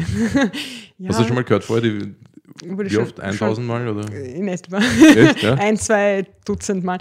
Ja. Geht es auf die Nerven? Wenn ich es jetzt nochmal sagen würde, würde sich. Ich sag, ich, ich, mich hat es als Kind sehr genervt, das finde ich eigentlich als Kompliment. Ich hatte das sogar auf meinem braunen Gürtel draufstehen. Wilde Wirklich? Mhm. Also du warst da zeitlang auch stolz drauf, die ja, wilde Hilde ja. zu sein? Jetzt würde ich eher sagen, ich bin die milde Hilde. Okay, aber, ich, aber das liegt an deinen anderen Hobbys, oder? Ja, ich merke, dass es witzig ist, weil ich ja also mit, mit dem Judo-Sport also nicht so wirklich aufgehört habe, aber doch jetzt, wo ich wieder mehr BJJ und mehr Kampfsport mache, dann da entdecke ich eine Seite in mir, die ich schon vergessen hatte. Also dieses Ego auch. Ich habe ich hab unglaublich viel Ego eigentlich. Also ja. vor allem beim Training. Aber ja, ich hätte, ja, ich habe das schon wieder vergessen gehabt. Das ist ganz ja. lustig, wenn man sich vor dem Kampf so ein bisschen beflegelt. Ja, gibt, was es sich schüttet oder sowas. Was meinst du? Diese nicht, Sachen? Nicht ganz Anspuckt, drastisch. Kratzt. Ja, spuckt, ja, genau. Ähm, ich habe aber in der kleinen Zeitung gelesen, also in der Online-Version, weil ich weiß gar nicht, ob die gedruckt wird, weil sie so klein ist, dass ähm, du um die zweite Olympiateilnahme 2016 gekämpft hast, hat die kleine Zeitung zumindest tituliert. War, das, war da eine Motivation, dort wieder, dann wieder, wieder zur Olympia zu kommen? Oder, ähm, sie oder war Kampf heißt was? Sie war zu Beginn da, aber also als noch so eineinhalb, zwei Jahre waren, habe mhm. ich gemerkt, dass, also da, wie ich schon gesagt habe, dieses Pflichtbewusstsein eingesetzt. Ich habe gemerkt, das ist nicht mehr genau das, was ich will. Ähm, ich sage es jetzt einfach mal, es hat sicher auch mit dem Umfeld dort zu tun gehabt. Ich möchte nicht mhm. so genau darauf eingehen, aber mhm. also jetzt weiß ich nicht mehr, jetzt zum Beispiel kann ich nicht mehr sagen, ob das Umfeld daran schuld ist, dass ich Judo nicht mehr gemacht habe oder okay. ob der Sport, ob es einfach zu viel, ein zu viel war. Also, dass 96 man, Jahre ist äh, kein Bämmerl. Äh, ähm, und also das habe ich gegen Ende hin auch gemerkt. Und das sind so Dinge früher zum Beispiel, als ich in Linz äh, trainiert habe, bin ich für ein Training nach Wien gefahren und wieder zurück. Als ich in Wien war, bin ich nach Linz gefahren für ein Training. Ja. Und da gab es eine junge, ähm, also die kommt, ist jetzt im Kommen, Magdalena Krysakova, ist jetzt wirklich gut, ist in, in der Olympia-Rangliste auch vorne in der 63 Kilo Gewichtsklasse. Eine junge Kämpferin, die ist damals auch nach Linz gefahren, immer donnerstags. Und dann hat sie mich gefragt, ja, magst du mitkommen? Und ich war so, ja, aber da habe ich eigentlich schon drei harte Trainings, also Sparring-Einheiten hinter mir und dann komme ich so spät heim und das für die Regeneration. Dann habe ich mir, okay, du findest gerade Ausreden. Und das war nicht so, das war nie so. Und da habe ich gewusst, okay, also es wird langsam Zeit. Zu, ja, es war das mhm. nicht mehr genügend Feuer da, dass ich sage, ich nehme das in, auf mich und ich nehme das in Kauf. Und es war genau, und es war absolut, es war absolut kein Problem davor, die Jahre davor. Mhm. Aber und ich denke mal, wenn man das dann schon spürt, dann, dann weiß man es eh schon. Mhm. Dann, oder, oder ich meine auch ein Indikator, wenn man äh, ja, Zweite beim Grand Prix wird und eigentlich äh, keine, keinen Spaß am Kämpfen hat und danach mhm. auch nicht mehr motiviert ist oder so und sagt, okay, wow, schau, du bist Zweite geworden, okay. okay. Wenn, das, wenn das gar nicht mehr da ist, dann ja, früher oder später weiß man, ich glaube, man lässt sich eh sehr, sehr lange Zeit und, mhm. ähm, und überlegt. Macht länger als, genau, als ja. man eigentlich unterbewusst wollte. Ja, ja, ganz genau. Und dann habe ich mich nicht qualifiziert 2016. Also Katrin Unterwurzacher war, war besser in der Gewichtsklasse bis 63 mhm. Kilo, ähm, deutlich, deutlich besser auch. Ja, das wäre meine und nächste dann, Frage gewesen. Und ähm, nicht, die war damals nicht im direkten Vergleich, möchte ich sagen. Also? Das möchte ich anmerken. Ja. Die, war, die war damals im Ranking vor dir. Ja, genau. Also hätte, hat, da ging es darum, wer ist im Ranking vorne, genau, es Nummer darf, 1 Österreichs? Genau, es darf, man darf, das ist im Judo so, du darfst pro Nation darf nur einer Aha. fahren. Und das sind die, Interna also sind die olympischen Regeln. Genau, okay. ganz genau. Und das im, für die Trainer ist es ein Luxusproblem eigentlich, ähm, es sei denn, der Trainer ist parteiisch. Und, äh, und, und äh, ist nur, nur mal so dahingesagt. und äh, für die Sportler ist natürlich, das ist natürlich dramatisch. Mhm. Und ich denke mal, aber es gibt Nationen wie etwa Japan, da gibt es vier bis acht wirklich gute. Und wenn man sich vor allem in den unteren Gewichtsklassen bei den Frauen zum Beispiel die Rangliste anschaut, da hast du vielleicht wirklich vier Japanerinnen drinnen, die den, unter den ersten, damals waren es 14, jetzt dürfen 18 oder den ersten 18 mhm. sind und da darf auch nur eine fahren. Und die sind, und wenn die Nummer 1, 2, 3 und 4 der Welt sind, darf nur die, fährt die erste. Oder ja. beziehungsweise sind alle qualifiziert und der Verband könnte dann sagen, ja, wir nehmen die ersten drei nicht und nehmen die vierte. Also da dürfte ah, okay. dann der, ja. da dürfte dann der Verband entscheiden. Genau, ganz ja. genau. Also ist aber gleiches Recht für alle, das ist okay, oder? Äh, meinst du von den Nationen? Ja, das ist jetzt nur eine Japanerin, eine Österreicher. Weil sonst kämpfen am Ende nur Japaner dort. Eh, eh, also ja und nein, ja und nein, weil ich denke mal, wenn man so viel besser ist und dann gibt es aber noch die Wildcard, mm. dann gibt es noch die Wildcard und dann fahren irgendwelche Exoten und du darfst nicht. Ich glaube, das könnte richtig hart sein. Mhm. Also das muss schon hart sein, wenn es du sagst. Ja, Entschuldige. Ja. Also wenn du, weißt du, was ich meine? Wenn einer, wenn die sind alle hinter dir, du, ja dein Kollege ist vielleicht Nummer eins der Olympiarangliste, du bist Nummer zwei, um, sagen wir, zehn Punkte hinten und dann darfst du nicht fahren und dann ist eine ganze Liste, die unter dir ist, die du vielleicht alle geschlagen hast und die fahren alle. Ich weiß nicht, das muss schon hart sein. Das ist auch sicherlich ein Problem, weil, weil das so viel mit Punkten zu tun hat in dem Sport, oder? Ja. Weil wenn ich das jetzt vergleiche mit dem MMA zum Beispiel, äh, da sind Punkte, da gibt es keine Punkte oder sowas. Natürlich gibt es Punktebewertungen der Runden, aber es gibt jetzt keine, es gibt einen Rekord, wie viele Kämpfe habe ich gewonnen, wie viele habe ich verloren. Ähm, wenn ich jetzt daran denke, ich habe auch Tennisspielerinnen im, in meiner Betreuung, die, die spielen einfach. Denen ist es jetzt aktuell, die sind noch jung, denen ist es komplett wurscht, Punkte hin oder her. Die spielen einfach und verlieren äh, auch, auch relativ viel, aber es ist ein Teil der Strategie. Das heißt, äh, Dinge ausprobieren, einen, einen taktisch und technischen Weg finden und sagen, so möchte ich spielen. Äh. Und das passt jetzt aber noch nicht. Jetzt habe ich dadurch verloren, aber ich mache weiter. Und irgendwann einmal kommt dann der Durchbruch, wo es dann passt, vom Timing, von der, von, ja, ja. von der Technik, wo alles dann passt. Und dann kommt die Siegesserie und dann geht es steil bergauf und dann kommt man in die Rankings und die Punkte kommen und bla bla bla. Im Kampfsport, wenn ich diese Strategie fahren würde und sage, gehen wir los und probieren wir aus, und machen wir mal einen Rekord von null gewonnenen und fünf verlorenen, dann wird man nur mehr für 150 Euro eingeladen, um umzufallen. Äh, äh, mehr gibt es da äh, nicht mehr. Und hier, hier ist natürlich noch das Traurige, was ich jetzt sehe, ist, wenn ich, wenn ich ewig in einem Sport bin, eine richtig harte Nuss bin und richtig Gas gebe, mein gesamtes Leben und meine Freizeit und Berufskarriere und so weiter Opfer oder, oder in den, in den dort für diesen Sport einsetze, nicht ein Opfer ist es ja nur teilweise. Und dann ist jemand wegen zwei Punkten am Platz vor mir und fährt dann zu Olympia und es ist nur alle vier Jahre. Ja.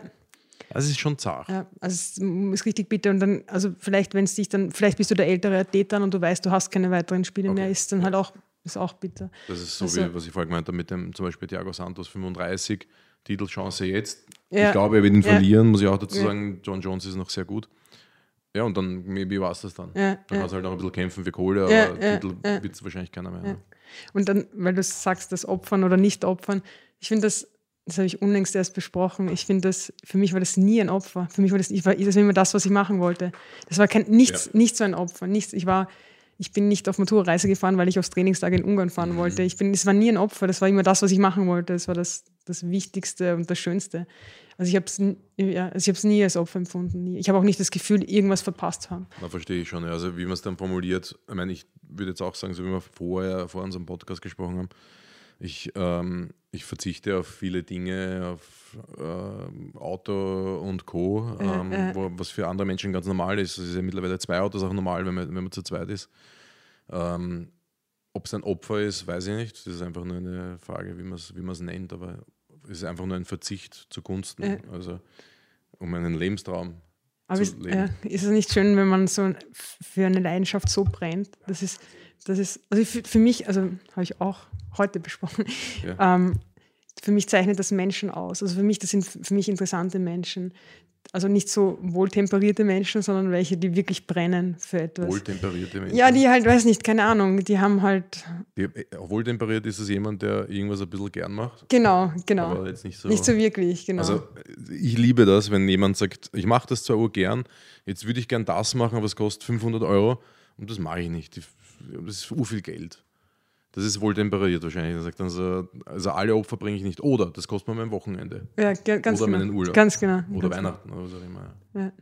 Also ich sage halt immer, ich opfer, mir ist es komplett wurscht, ich opfer alles, wenn es nicht unbedingt familiär richtig zu, zur Krise führt. Zur Krise führt oder wenn es nicht meinen Sohn, äh, die Zeit mit meinem Sohn zum Beispiel negativ beeinflusst, sage ich jetzt mal so die Kurzversion. Ja. Ja. Aber es ist schön, weil das, das, das grenzt sich dann vielleicht vom Fanatiker. das ist dann noch Oder Grenzen. Vom narzisstischen Arschloch. Ja, genau. Fanatiker bin ich, glaube ich, trotzdem. Also, das, was ich tue jetzt momentan, mein aktuelles Projekt, das ist wirklich maximal fanatisch. Also, wenn jemand mehr tut, dann ist er ein Narzisst oder er hat keine Freunde, keine Kinder oder was auch immer. Das macht schon einen Unterschied. Aber das, was du getan hast, ist ja doch mit, eher mit dem Wort Leidenschaft zu. Auf jeden Fall. Ja. Auf jeden Fall. Oder? Ja. ja. ja. Geil. Wie ist denn das so in Österreich, der Support jetzt für eine, eine Sportart, die Österreich durch die Bank volle Anerkennung hat, weil MMA zum Beispiel, Jiu-Jitsu hat das jetzt gar nicht ne? oder wenig, weniger, deutlich weniger, bis gar nicht. Aber wie ist der Support vom, vom Staat bzw. auf, auf uh, offizieller Ebene? Ich habe nur gesehen, du, du warst auch im Rathaus vor London 2012 und hast den Rathausmann bekommen. Ich hab, das ist ja geil, wie ich das gelesen habe. was ist denn das für ein Scheiß? Entschuldige, Michael Häupl. Prost. Der kleine Rathausmann zum Anstecken. Was ist das? Ja, ja, ja eine, eine Auszeichnung. Ja. Ich habe auch, ähm, da gibt es von Sportpool Wien, glaube ich, ist das. Sportstar 2000, ja, ich weiß die Jahreszahlen. Ich muss ehrlich sagen auch, dass ich Medaillen mir nicht mehr oder ich schaue mir das nicht mehr an. Also ich schaue mir das einfach. Das eingeschmolzen, oder? Ja, genau, genau. Zahnfüllungen draus gemacht. einen, einen Barren habe ich das gemacht. Wirklich? Den Tyson. Finde ich gut. ähm, ja, das sind so Staubfänger sind das erstens. Ja. Also zuerst sind sie rumgestanden, also unglaublich viel Staub. Dann sind sie ins Sommerhaus gekommen, unglaublich viel Staub.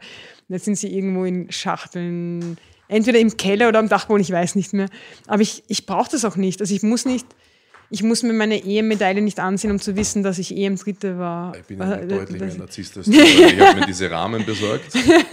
Das ist doch perfekt für Medaillen, oder? ja.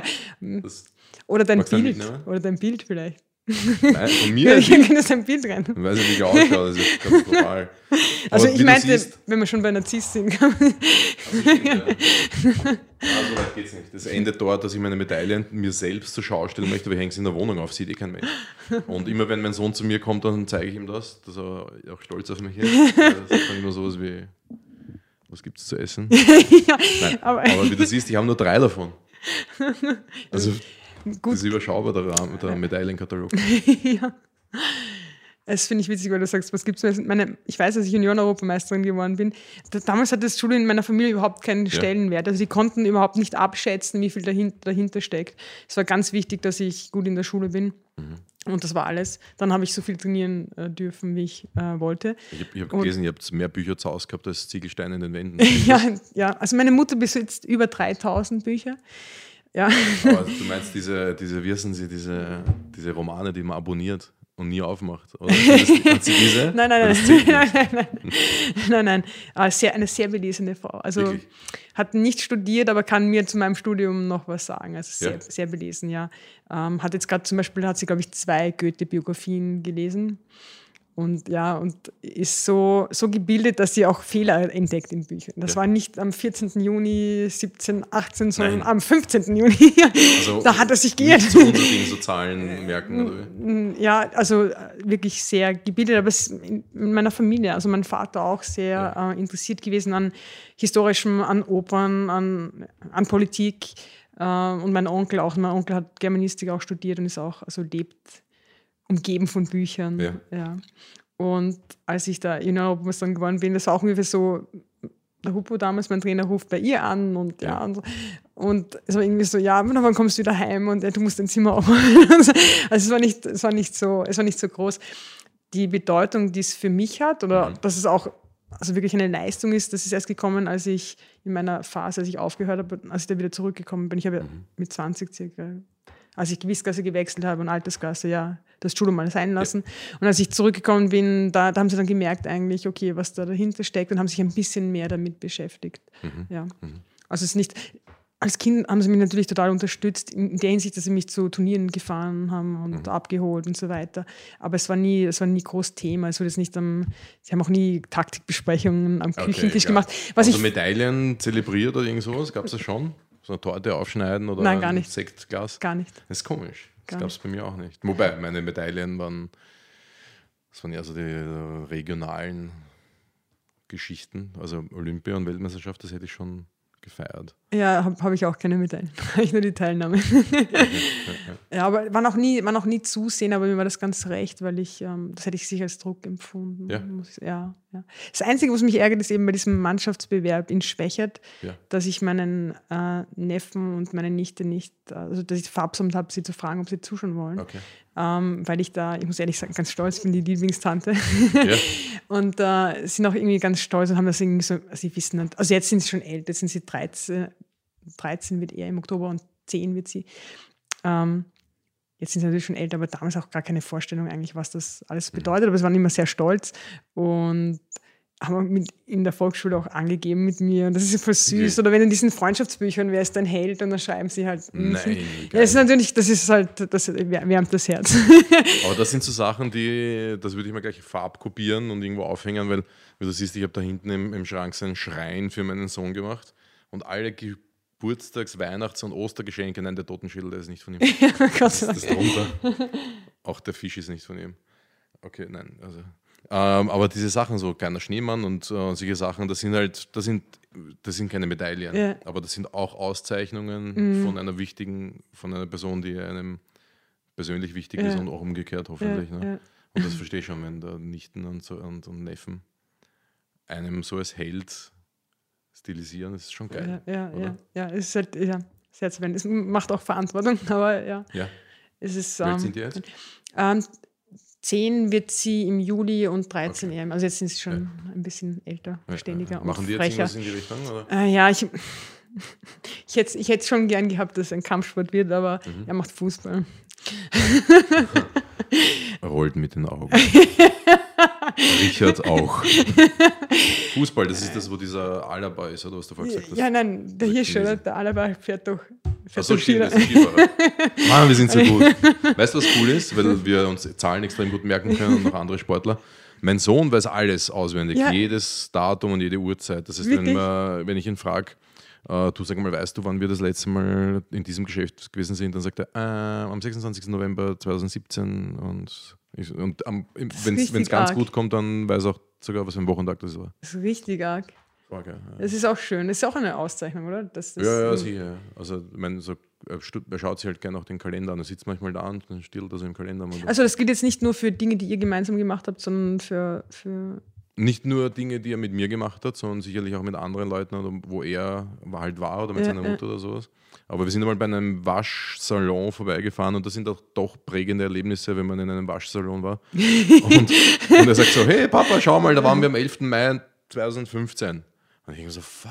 und ich wie überprüfst du das jetzt? Ne? Ja. Und ich äh, schaue so, äh, in meine, in meine Fotos, Alben, in dieses, diese Cloud-Geschichte. Ne?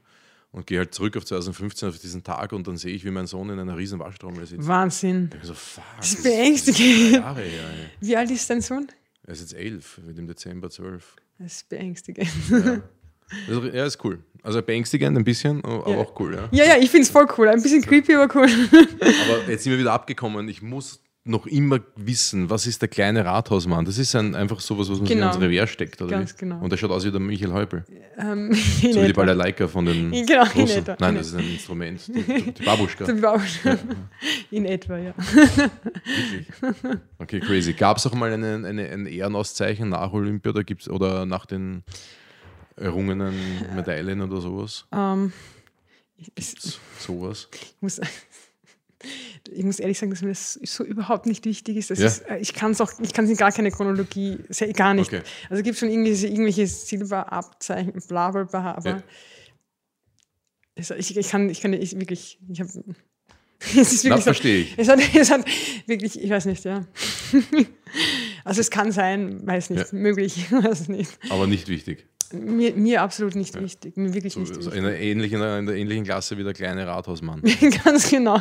Wenn du es nicht erwähnt hättest, hätte ich kein, Du hast nicht mal gewusst, dass der so heißt. ja, wäre wär nie wieder in meinem Gedächtnis aufgetaucht. Hast, du den, hast du denn noch den kleinen Rathausmann? Bestimmt. Also Wirklich? wenn ich, wenn ich ihn nicht versehentlich, ver- also verloren, höchstens we- weggeworfen, sicher nicht, aber irgendwo ist er sicher und verstaubt staubt vor sich hin.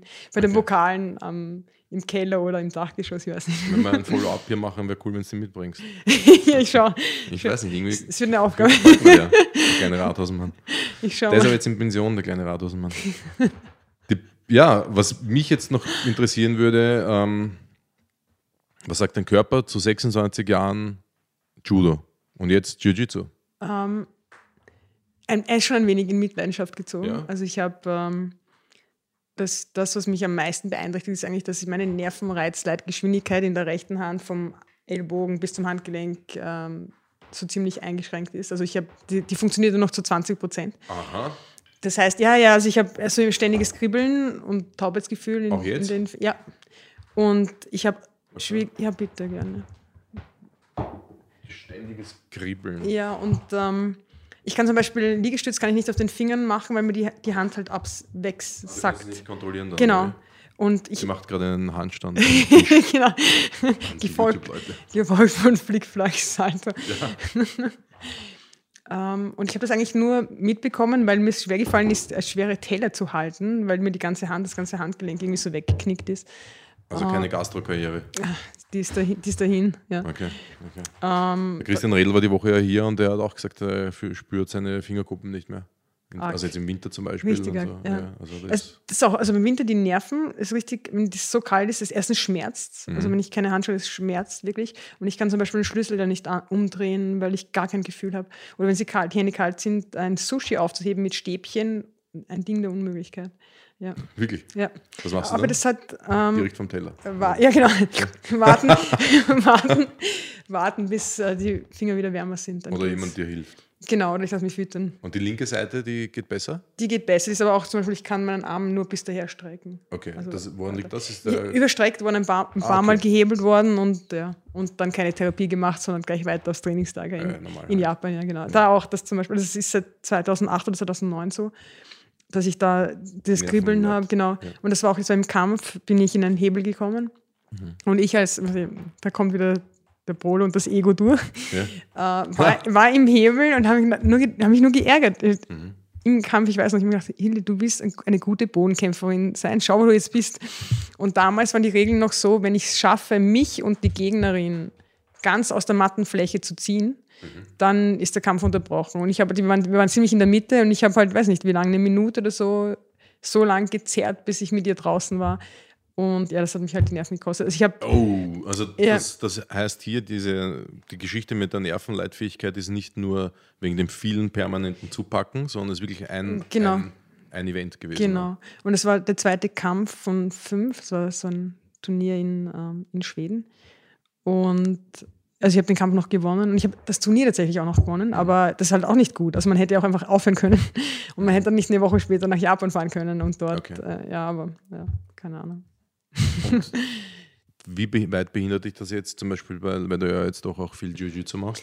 Griffkraft und so. Also ich merke zum Beispiel, gestern habe ich es gemerkt, haben wir Würge gemacht äh, und das, also mit Kraft an das Handgelenk einzusetzen, Ja. das fällt mir schwer. Und zu Beginn, ich habe eine Therapie gemacht, das hat äh, deutlich verbessert, sollte man vielleicht nochmal ja, in An Anspruch nehmen. Auf jeden Fall, da, zu Beginn war es so, dass mir, wenn ich, wenn Bodenkampf war und im Judo bist du dann in der, in der Bankstellung, das darf ich beim BJJ nicht sagen, das heißt Tur- Turtle, weil du in der Bankstellung ist. ähm, Turtle Position. Und äh, wenn ich zum Hals wollte, um zu Ja. würgen, ist mir das ganze, die ganze Hand und das Handgelenk weggeknickt. Also ich bin nicht so richtig reingekommen.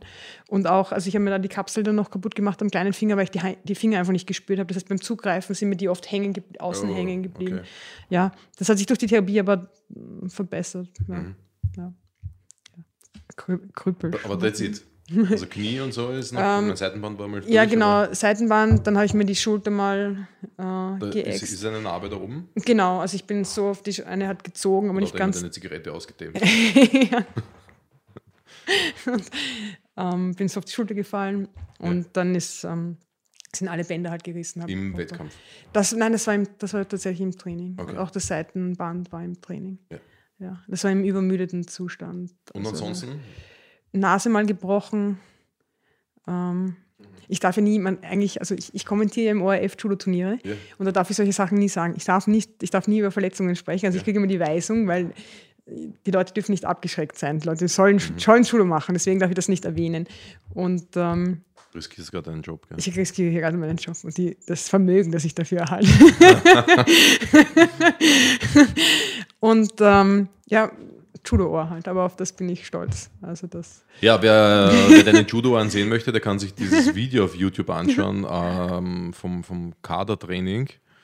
Das Video heißt, glaube ich, Interview, Kadertraining und Interview mit Antonio Stanic. Da werden auch deine Ohren in Szene gesetzt.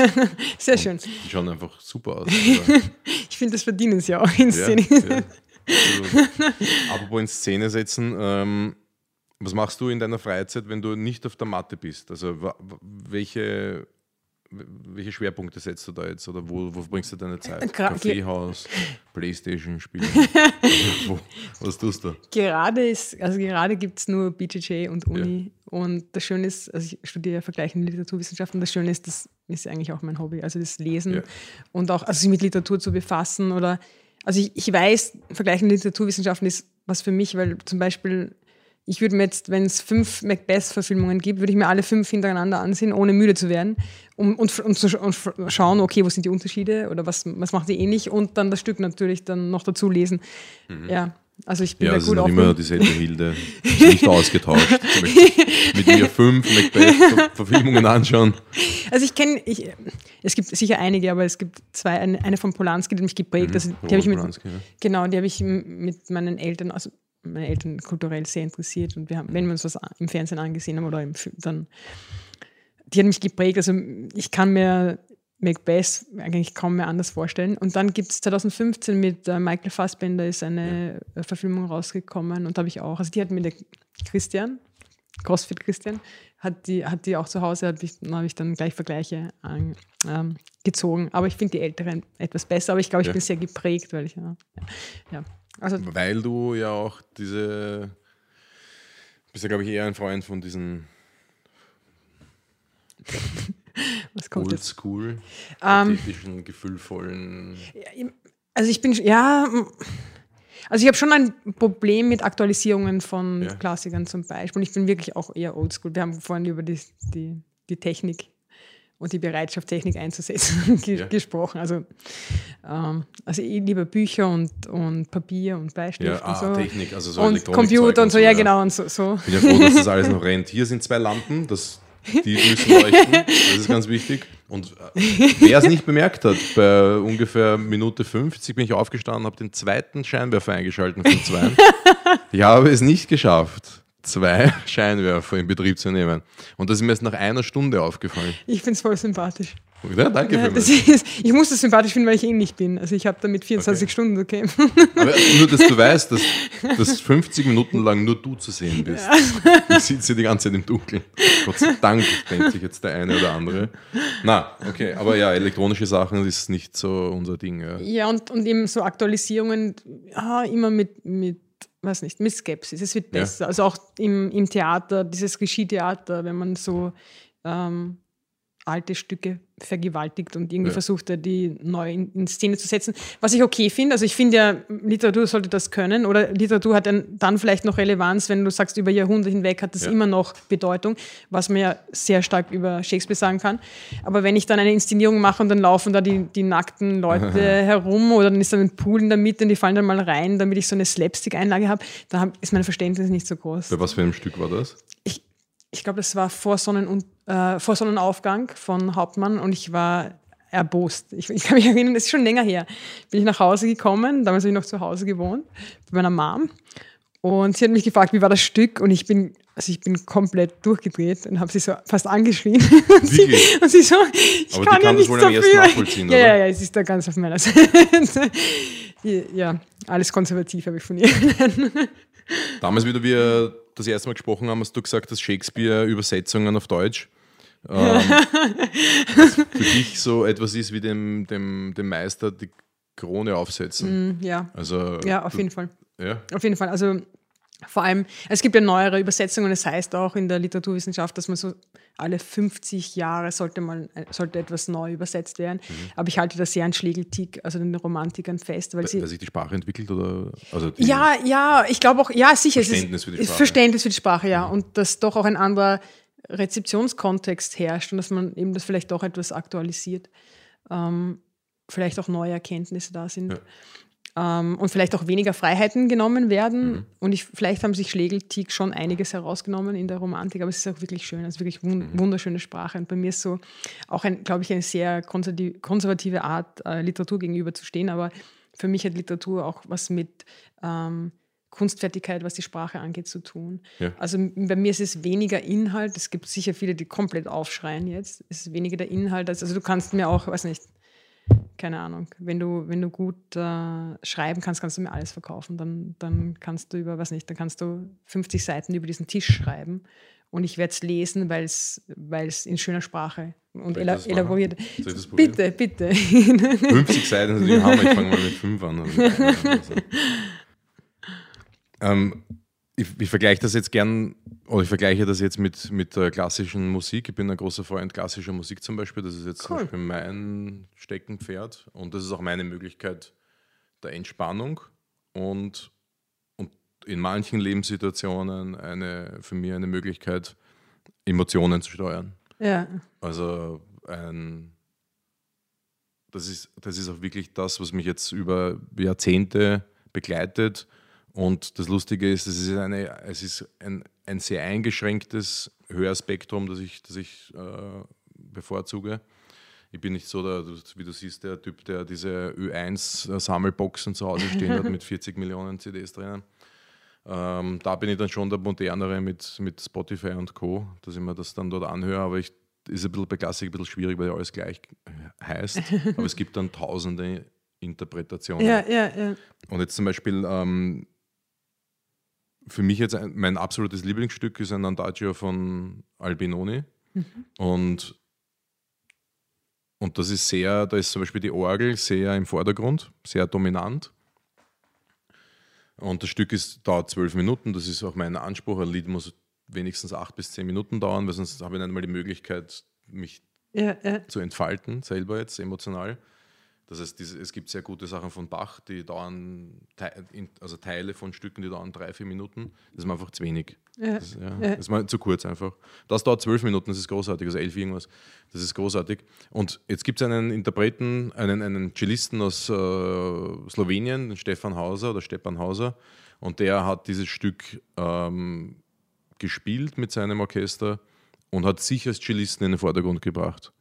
Und hat dann aus diesem biederen Stück, Orgel orientiert, mit seinem Cello ein, ein, ein, ein gewaltiges, großartiges Stück gemacht. Und er selber ist ein Rockstar, also lange Haare, drei Tage Bart und der, also die, die, die, Hälfte der, der anwesenden Besucher sind, sind meistens Frauen, was aber bei Klassik schon normal ist. Aber die kommen wahrscheinlich auch würde noch kommen, wenn er Hänschen klein spielt oder so. Aber er ist, er ist gewaltig. Er ist wirklich sehr gut. Äh, er, er, bringt dieses Stück wahnsinnig gut in eine andere Szene. Und im Prinzip ist es nichts anderes. Ja, das heißt, hab, äh, es wurde verändert. Ich habe noch nie über das äh, nachgedacht, aber es ist, ich finde den Vergleich großartig eigentlich. Also, dass du Schön. etwas herannimmst und dann deine, deine eigene Prägung äh, mhm. dem aufdrückst. Ich habe es noch nie so verglichen, aber es ist wirklich, es, es hinkt nicht, also es, es passt wirklich mhm. gut. Weil mir, mir verschließt sich ein bisschen dieser, also ich schreibe selber gerne, aber mich, mir verschließt sich diese Vorstellung, dass man etwas im Kopf oder etwas hören kann, das noch nie da war. Weißt du, was ich meine? Also ich, dass man jetzt ähm, Musik macht und etwas in seinem Kopf hört, das noch nie vorher ähm, zu hören war. Für, für andere wenn man. Du meinst, es wurde eh schon so oft gehört, das kann nicht sein. Nein, nein, nein, wenn, du selber, wenn du selbst ja. jetzt äh, ein Stück ja. schaffst. Wenn du selbst okay. ein Stück schaffst. Und deswegen, ich bin eher weit weg von der Musik, muss ich ehrlich sagen. Ich mhm. höre nicht so viel Musik. Äh, mehr der Lesetyp. Aber es ist der voll gute Vergleich, ja. Es ist der voll gute Vergleich eigentlich. Also jetzt, wenn ich mir das normale Stück anhöre, jetzt von äh, Karajan oder so, gibt es auch Berliner Symphoniker. Ähm, und dann seine Variante, wobei Karajan auch wen, das auch, also ich bin ein Laie auf dem Gebiet. Ich, mhm. Es wird sowieso keiner zuschauen, der sich für Klassik interessiert. Also kann ich jetzt einfach alles erzählen. äh, und Bach war Österreicher. Ähm, auf jeden Fall war, ist es halt so, dass die dort auch bei Karian die Orgel ein bisschen im Hintergrund ist, also nicht so, nicht so massiv prägnant zu hören ist. Und ähm, bei ihm ist halt das Cello brutal im Vordergrund. Und für mich ist das halt einfach so eine Mikro-LSD-Dosis, wenn ich das höre. Ja. Oder wenn ich es, mir das YouTube-Video auch dazu anschaue. Ja. Das ist der moderne Ansatz, Klassik zu hören, auch den, den äh, Interpreten zu, den, den Musiker ja, zu sehen. Und weil Klassik ist ja eigentlich etwas äh, mit einem Glas Rotwein auf der Couch sitzen und eineinhalb Stunden lang dahin schmelzen oder so, haben die Leute das in der Vorstellung, ist es definitiv nicht. Also jetzt für mich nicht. Und ähm, so ein bisschen wie wenn, wie wenn dieser Cellist, dieser Steppan Hause mir Schokolade ins Ohr reintropft. Das ist wirklich. ja, ja. Das ist wirklich gigantisch. Ja. Und da bin ich dann in einer anderen Welt. Wahrscheinlich so wie du, wenn du ein Buch aufschlägst.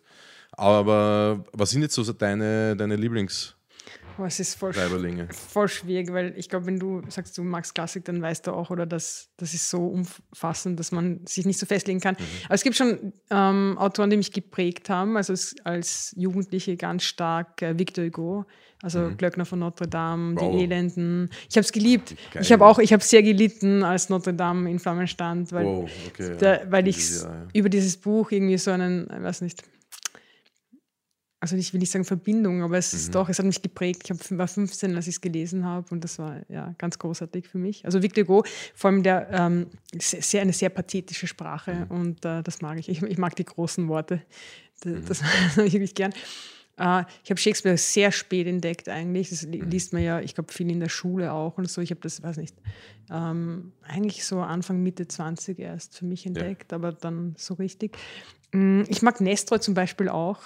Ähm, der ist ja, also der ist ja halt sehr lokal, also mhm. außerhalb Österreichs wird man den kaum kennen, aber ich mag seinen, seinen Sprachwitz auch. Der spielt sehr mit der Sprache. Ich hatte einen Germanistik-Professor, der hat gemeint, der Nestor ist ähm, der Shakespeare Österreichs. Ist vielleicht ein bisschen, was nicht, zu euphemistisch, aber es mhm. ist, ähm, ich mag ihn auch. Also eben dieses ständige Sprachspielen, es lebt auch sehr viel vom Sprachspielen, deswegen kann er auch in Übersetzung nicht so gut äh, natürlich funktionieren.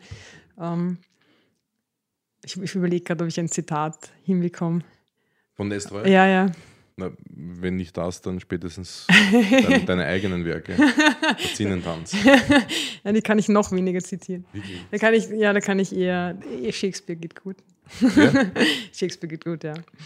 Ähm, Gibt es für uns was? Eine Kostprobe? Ich, ich, ich würde gern, das, das, das, ist eher so mein Lebensmotto, würde ich sagen, das ist von Kleist. Und das ist, ja. ähm, so schlecht von jenem Preis nicht wirst du denken, um den du spielst, als dass du wähnen solltest, das, was er wert, sei schon für ihn geschehen. Und ich finde es auch so zutreffend für, für jeden Sportler, oder? Also wenn man jetzt ein Ziel vor Augen hat mhm. und du du denkst, oh, es ist noch so weit weg und ich habe eh schon alles getan, dann überleg dir mal, wie viel ist dir das wert eigentlich? Und ist es dir ja. so wenig wert, dass du glaubst, du hast schon alles dafür gemacht? Nein. Und das finde ich so, es ist in Penthesilea kommt das vor mhm. ähm, und das ist so schön ähm, und so treffend, finde ich. Ja. Also, also wenn man sowas ja. hört, dann ist es für mich zumindest schwer, weil ich muss, das, müsste es dann lesen und dann öfter lesen und wirklich so wie auch bei den kleinen Postings von dir in deinen Stories dann auch zu den wirklich den, dann zu verstehen, um was es da wirklich geht. Also das Aber ist nicht einfach. Äh, für mich ist auch, also wenn ich es nur höre, ist für mich auch schwierig. Also ich, ich bin auch ganz, also definitiv muss, muss das auch sehen. Ja, ja. Ich meine, die kurze Version wäre dann von Oscar, weil wir, wir kennen von allem den Preis, aber nicht den Wert. Ja, ja, ja, kann, kann, kann man durchaus, äh, durchaus sagen. Aber eben, weil du sagst, die Postings, ich finde das ganz lustig. Oft, oft poste ich ja Dinge einfach nur, weil ich, weil ich sie schön finde oder melodisch finde. Und dann also zum Beispiel von uh, Wordsworth, um, I wandered lonely as a cloud. Ich finde, also gibt es ein ganzes Gedicht und es ist die erste Zeile und ich finde es einfach so melodisch und schön. Und ich poste das dann einfach nur, weil es mir Spaß macht und ich es teilen möchte. Und dann kommen fünf Freunde neben mir und fragen, geht's dir eh gut? Fühlst du dich eh nicht einsam? Also, ja, das Nein. das ist ganz witzig. Um, ähm, oder keine Ahnung. Okay, daran habe ich nicht gedacht, ja, jetzt in deinem Fall ja, nicht, weil ich ja. wusste, ob das dein, dein, dein ja. Ding ist. Aber oder dann, also wenn wir schon dabei sind, eben von De La Serna, das, das letzte, dieses in der Einsamkeit der Felder liegt die Pfütze, die das ganze Geheimnis des Himmels offenbart. Das ist so schön, finde ich. Mhm. Und es ist so, also ich finde bei solchen ähm, Sprüchen oder Aphorismen ist es so, für mich ist es so, eigentlich darf man die gar nicht erklären, weil es muss ein bisschen, es muss ein bisschen un, mhm. unerklärbar sein, also dass man glaubt, man hat den Sinn begriffen, aber mhm. vielleicht ist man sich doch nicht ganz so sicher. Und man muss es auch poetisch einfach stehen lassen können. Ja. Aber da ist einfach, also ich finde es erstens mal so wunderschön, ist einfach so, so poetisch und es ist eben auch dieses, okay, also für mich heißt es das, ich weiß nicht, wie es andere interpretieren, aber für mich ist das, dass du vielleicht dort, wo du es gar nicht erwartest, dann ein, äh, was Großartiges äh, findest oder entdeckst. Ja. ja. Ein, für mich war es wieder was anderes. Für ja, mich war es eher das, das, ähm, das in so einem, so etwas Kleinen entstand aus, aus etwas ganz Großen oder auch umgekehrt. Ja. Aus etwas Großen entsteht wieder was ja. Kleines und aus etwas Kleinen wieder was Großen. Also ich finde es voll schön. Pfütze widerspiegelt ja. das, was ober uns, diese unfassbare, ungreifbare Mächtigkeit ja. des Himmels. Ja. Finde ich auch schön, finde ich auch schön. Aber das ist ja das, ich finde genau das ist es. Es ist für jeden was Eigenes und deswegen es muss ein bisschen Geheimnis bleiben und es bleibt auch. Ich glaube, es gibt ganz viele, also ich habe so ein Aphorismenbüchlein, ich hätte es mitnehmen sollen. Ähm, da sind viele Dinge, da bin ich, da glaube ich, ich, ich, ich kann so ein bisschen spüren, was der, ja. was der Sinn dahinter ist, aber, ich, aber so ganz festmachen kann ich es nicht. Aber es gehört einfach so. Das muss so sein, finde ich. Ja, ja, und dann diese, diese, dieser Interpretationsspielraum, und du hast ja vollkommen recht, erklären, das ist, so wie ich immer gesagt habe, äh, ich verstehe einen Spaß, wenn man mir erklärt. natürlich, aber äh, wenn man, diesen, wenn man das erklären muss, was du vorher gesagt hast, über die Pfütze, das nimmt den ganzen ganz genau, ganz genau, ganz genau. Und ich, und man, ich finde, das macht so prosaisch. Du holst es ja. runter, du holst es runter ähm, aus dieser vielleicht Verklärung und diesem Schönen ja, und ja, es genau. wird einfach so, ja, es wird so prosaisch. Das ist mm. wie wenn ich versuche zu erklären und das habe ich schon mal probiert Momente in einem Stück, zum Beispiel der Einsatz, der, der, gemeinsame Einsatz nach einer kurzen Pause von etwa zwei Sekunden, zum Beispiel bei diesem Mandagio von Albinoni, das ist eine ganz eine kurze Pause und dann schauen sich alle an. Das ist das Schöne, wenn man es auf YouTube dann nachschauen kann. Ähm, und, und auf ein Nicken alle setzen gleichzeitig ah, cool. an. Ich kriege krieg jetzt gerade Gänsehaut. Aber äh, das Wichtige ist, ich versuche das jemand anderem zu erklären und sage, und dann schaue ich es und denke mir so, ist okay, nicht angekommen. Äh, was mache ich da? Shit, das kannst du nicht erklären. Nein, das stimmt, ja, das stimmt. Das geht nicht, ja. Ähm, als Kind hast du deine Geschichten gezeichnet, stimmt das? Ganz genau, ja, das war ganz also witzig. Jetzt schreibst du sie, bevor du sie ja, gezeichnet ja. Wie schaut das aus? Ähm, wir haben, da, da, konnten wir alle noch nicht schreiben. Ja. Ähm, also wie schon gesagt, ich habe vier Schwestern. Die ältere hat sich immer so ein bisschen ähm, so distan nicht distanziert, aber die hat tatsächlich auch Freunde. Wir anderen vier hatten, hatten uns. Wir haben auch nicht, waren nicht so gut im Freunde machen, weil wir eben uns hatten.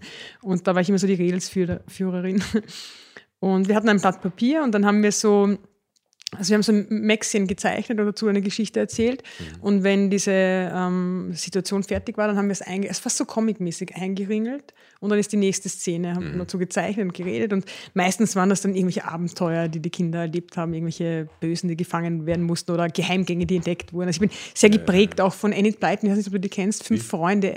Enid Blyton, Fünf Freunde sind von... Um, das ist so unter anderem auch ein Mädchen, das immer ein Junge sein will. Also ich glaube, auch das hat mich beeinflusst. Und es ging ganz viel um Geheimgänge. Und das ist ja so ein Kindheitstrauma von mir, dass ich nie einen Geheimgang entdeckt habe. Du hast ihm einen gesucht, meinst du, oder? Genau. Ja. Das heißt, das Ruinenklettern und sowas war immer verbunden mit der Suche nach dem, dem Honigtöpfchen am Ende des Regenbogens. Ungefähr so. Oder Geheimgänge. Ungefähr so, ja. Also wir hatten oder Einhörner. Ungefähr. Nee, Einhörner waren es nie. Einhörner. Also ich war mehr so die Art von Kind, die die Barbies, die sie bekommen hat, denen die, hat. die Haare geschnitten hat okay. und sie dann vom Stockbett abgeseilt hat. Wirklich? ja, ja. Am Kopf oder das nein, nein, nein, psychologisch interessant? Nein, nein, nein, nein, nein, nein. nein. An den Händen? Ja, ja, das okay. war, weil die halt auch Abenteuer erlebt hat, aber eben ja. nicht, ja. Die hat, ja keine Stöckelschuhe, sondern. Und, und, ein großes Abenteuer von dir literarisch war, war wahrscheinlich schon dieser Zinnentanz oder wir müssen dieses, dieses Rätsel jetzt lüften. Was, was ist der Zinnentanz? Und wo, wo hat der stattgefunden? Also. Tanz war ja keiner eigentlich. Ähm, also ich habe am Open Mic äh, teilgenommen. Das ist so, das ist der zweitgrößte deutsche ähm, äh, oder zweitgrößte Literaturpreis für deutschsprachige Schriftsteller. Also es können aus der Schweiz, aus Deutschland und so weiter teilnehmen. Und ich weiß nicht, den Bachmann-Preis kennt man ja. vielleicht. Und der, der gilt als der danach. Und Echt? Mm, ja. Das ist, das ist halt schon. Ja, ja, vor allem, es war mein erster Text, den ich für sowas, also mein, eigentlich meine, mein erster Versuch, jetzt bei so einer, beim Literaturpreis teilzunehmen. Und mhm. ich, scheitere, ich scheitere immer so an Formsachen, so wie, keine Ahnung. Anmeldeformularen online. Ganz genau sowas. Oder ah, ganz hast genau. Du mal, hast, du, hast du für Russland dein Visum selber gemacht? Zum Glück hat das immer der ÖRV übernommen. Bei uns hat das immer der Ört zum Glück. Aber da war es schon schwierig genug, die Passkopie rechtzeitig zu. Ja, ja also und da war es genauso. Also wenn dann da heißt, gibt es dann so Auflagen wie, es muss Normseite sein, das sind nämlich dann 30 Zeilen und nur eine gewisse Art, Anzahl von Zeichen. Es muss, und das ist im im Literaturbetrieb ist das die Form, also da gibt es auch Manuskripte, gibst du so ab anscheinend. Ja. Da muss das die und die und die und die Zeichen zahlen und ich habe das. Bürosprache heißt das einfach A4. ja, ich bin mir nicht sicher, ob das das gleiche Fall ist. Man muss das erst suchen auch. Es ist nicht einfach so ein Computer, was mich wundert. Weil wenn das im Literaturbetrieb ähm, die übliche Form ist, warum gibt es es nicht einfach bei Word oder was auch immer? Ja, oder Libro. Ja, genau. Was die offline, Leute. ja, genau. Kauft euch ein Heft. Ganz genau. Kann man da unten, siehst du diesen Stapel da, diese zwei Stäbelchen? Das sind alles Notizbücher. Wirklich? Das ist, cool, cool, ich cool. Halt Papiertyp bin und ich habe jetzt, da muss ich dich noch einmal unterbrechen und dann höre ich auch schon wieder auf. Da drin in der Lade liegt ein E-Reader, der hat eine ganze Akkufüllung geschafft mit mir gemeinsam. Ja, und das war's. E also E-Reader? E-Book? Nein, E-Reader, ja, oder? E-Reader. möglicherweise. So weit sind wir schon, dass ich mal wissen, wie das heißt. Weil ich äh, habe versucht, mit dem Kugelschreiber auf dem Display zu schreiben und Notizen zu machen. Nicht hat nicht funktioniert. Hat, hat, hat man mir es weggenommen. Aber ich, Aber ich bin auch so ein Typ und also ich bin auf der Uni in einem Seminar und das war für mich erschreckend. Also ich komme immer natürlich mit äh, Stift und Papier. Da gibt es dann Leute, die, die borgen sich den Kugelschreiber aus, weil sie nur am Laptop schreiben, um die, sich in der Anwesenheitsliste einzutragen. Da denke ich mir, okay, du bist an der Uni, du hast keinen Stift mit. Ja. Ist, also für mich ist es seltsam. Ne? Ja. Ich finde den Gedanken richtig leibend, aber er ist für mich auf derselben Ebene gedankentechnisch wie bargeldloses Bezahlen, weil ich letztens in Schweden bei einem Coffeeshop Kaffee bestellt habe und dann schwedische Kronen rausgeholt habe. Mhm. Und die Verkäuferin mich angeschaut hat, als wäre ich so ein Astronaut. Und ich denke mir so, hey, das sind keine Rubel, das sind schwedische Kronen. Also, wir nehmen hier kein Bargeld. Wahnsinn, glaub, wirklich so. Los, hey. Wirklich. Und ich denke mir so, irgendwie urleiber. du hast immer nur jetzt mittlerweile am Handy dieses PI irgendwas und zahlst alles mit, mit elektronisch. Mhm. Brauchst nichts mehr mit haben. Irgendwann einmal ist es sowieso nur mehr übers Auge oder über den Finger oder über einen Zehen oder Kniescheibe. Ich weiß nicht. Irgendwie wird schon bezahlt werden, ohne dass man was in der Hand haben muss. Und dann denke ich mir so, fuck, das will ich überhaupt nicht. Genauso wie mit diesen Elektrozeugs. Äh, aber du siehst, wie fortschrittlich ich bin, mich erstaunt, dass ich kenne, ich, ich kenne noch Örtlichkeiten, wo man nicht mit Karte zahlen darf. Ja, und nicht. Schweizer Haus. Das ist doch, wo du dich umtreibst. Immer, immer, ja. Auf den Tischen tanzend bist. Jetzt kommt aber die größte Frage. Kannst du dich noch erinnern, von was wir vor einer Minute geredet haben? Vom Zinnentanz, doch. Geil. doch. Vielleicht, weil das so ein Herzensthema ist. Ja.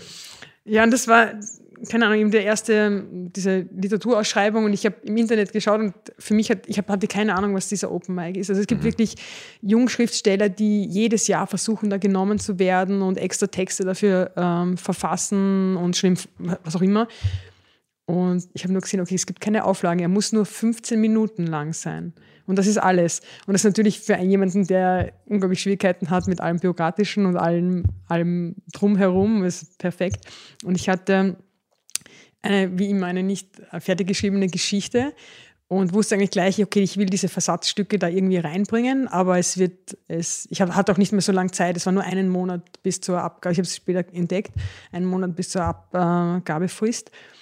Und da habe ich eben diesen alten, diese alten Versatzstücke genommen und ähm, das in einen, in einen, so eine Art inneren Monolog hineingebracht. Also ein, die, die Ausgangssituation ist ein, ein Autor oder ein Schriftsteller versucht, eine Geschichte zu entwickeln und äh, hat, Mühe, hat Mühe, er schafft es nicht. Und das ist Ah, okay. mit allem, was dazugehört. Also mit, ich versuche Worte umzustellen, zum Beispiel. Das heißt, es kommt ein Satz, ich kann ihn leider nicht mehr ganz, das ist der Anfangssatz, also ich versuche es wiederzugeben. Kann ich googeln. ja, eigentlich. Warte, der Herbst hatte den Wald ange angesteckt, dass dessen mm, Bäume nun in gelb-roten Flammen standen oder so. Und dann versucht er eben äh, angezündet, angesteckt, was auch Okay. immer. Und immer versucht so, ähm, also das zum Beispiel. Und das ist eigentlich ganz gut angekommen, weil. Also was der nicht wusste, ist, es gibt dieses Synonymwörterbuch. ganz genau, ganz genau. Ganz easy gewesen, das Problem zu lösen. Nein, aber das ist tatsächlich, es, es haben viele deswegen gut gefunden, weil sie sich so identifizieren konnten mit diesem Schaffensprozess sozusagen und diesen Zweifel. Und da geht es halt natürlich auch viel um Sprachmelodie. Also du, Ja. welches Wort passt jetzt besser und wie, ja genau. Also ich zum Beispiel, ich habe einen unglaublichen Febel für Alliteration, Ja, also stabreimend, ich liebe das. Also was nicht, der Wind in den Weiden oder was nicht. Oder ja. Also immer www oder was auch immer. Das, das, das. Wie weit ist dieser Zinnentanz jetzt? Ist das dieses.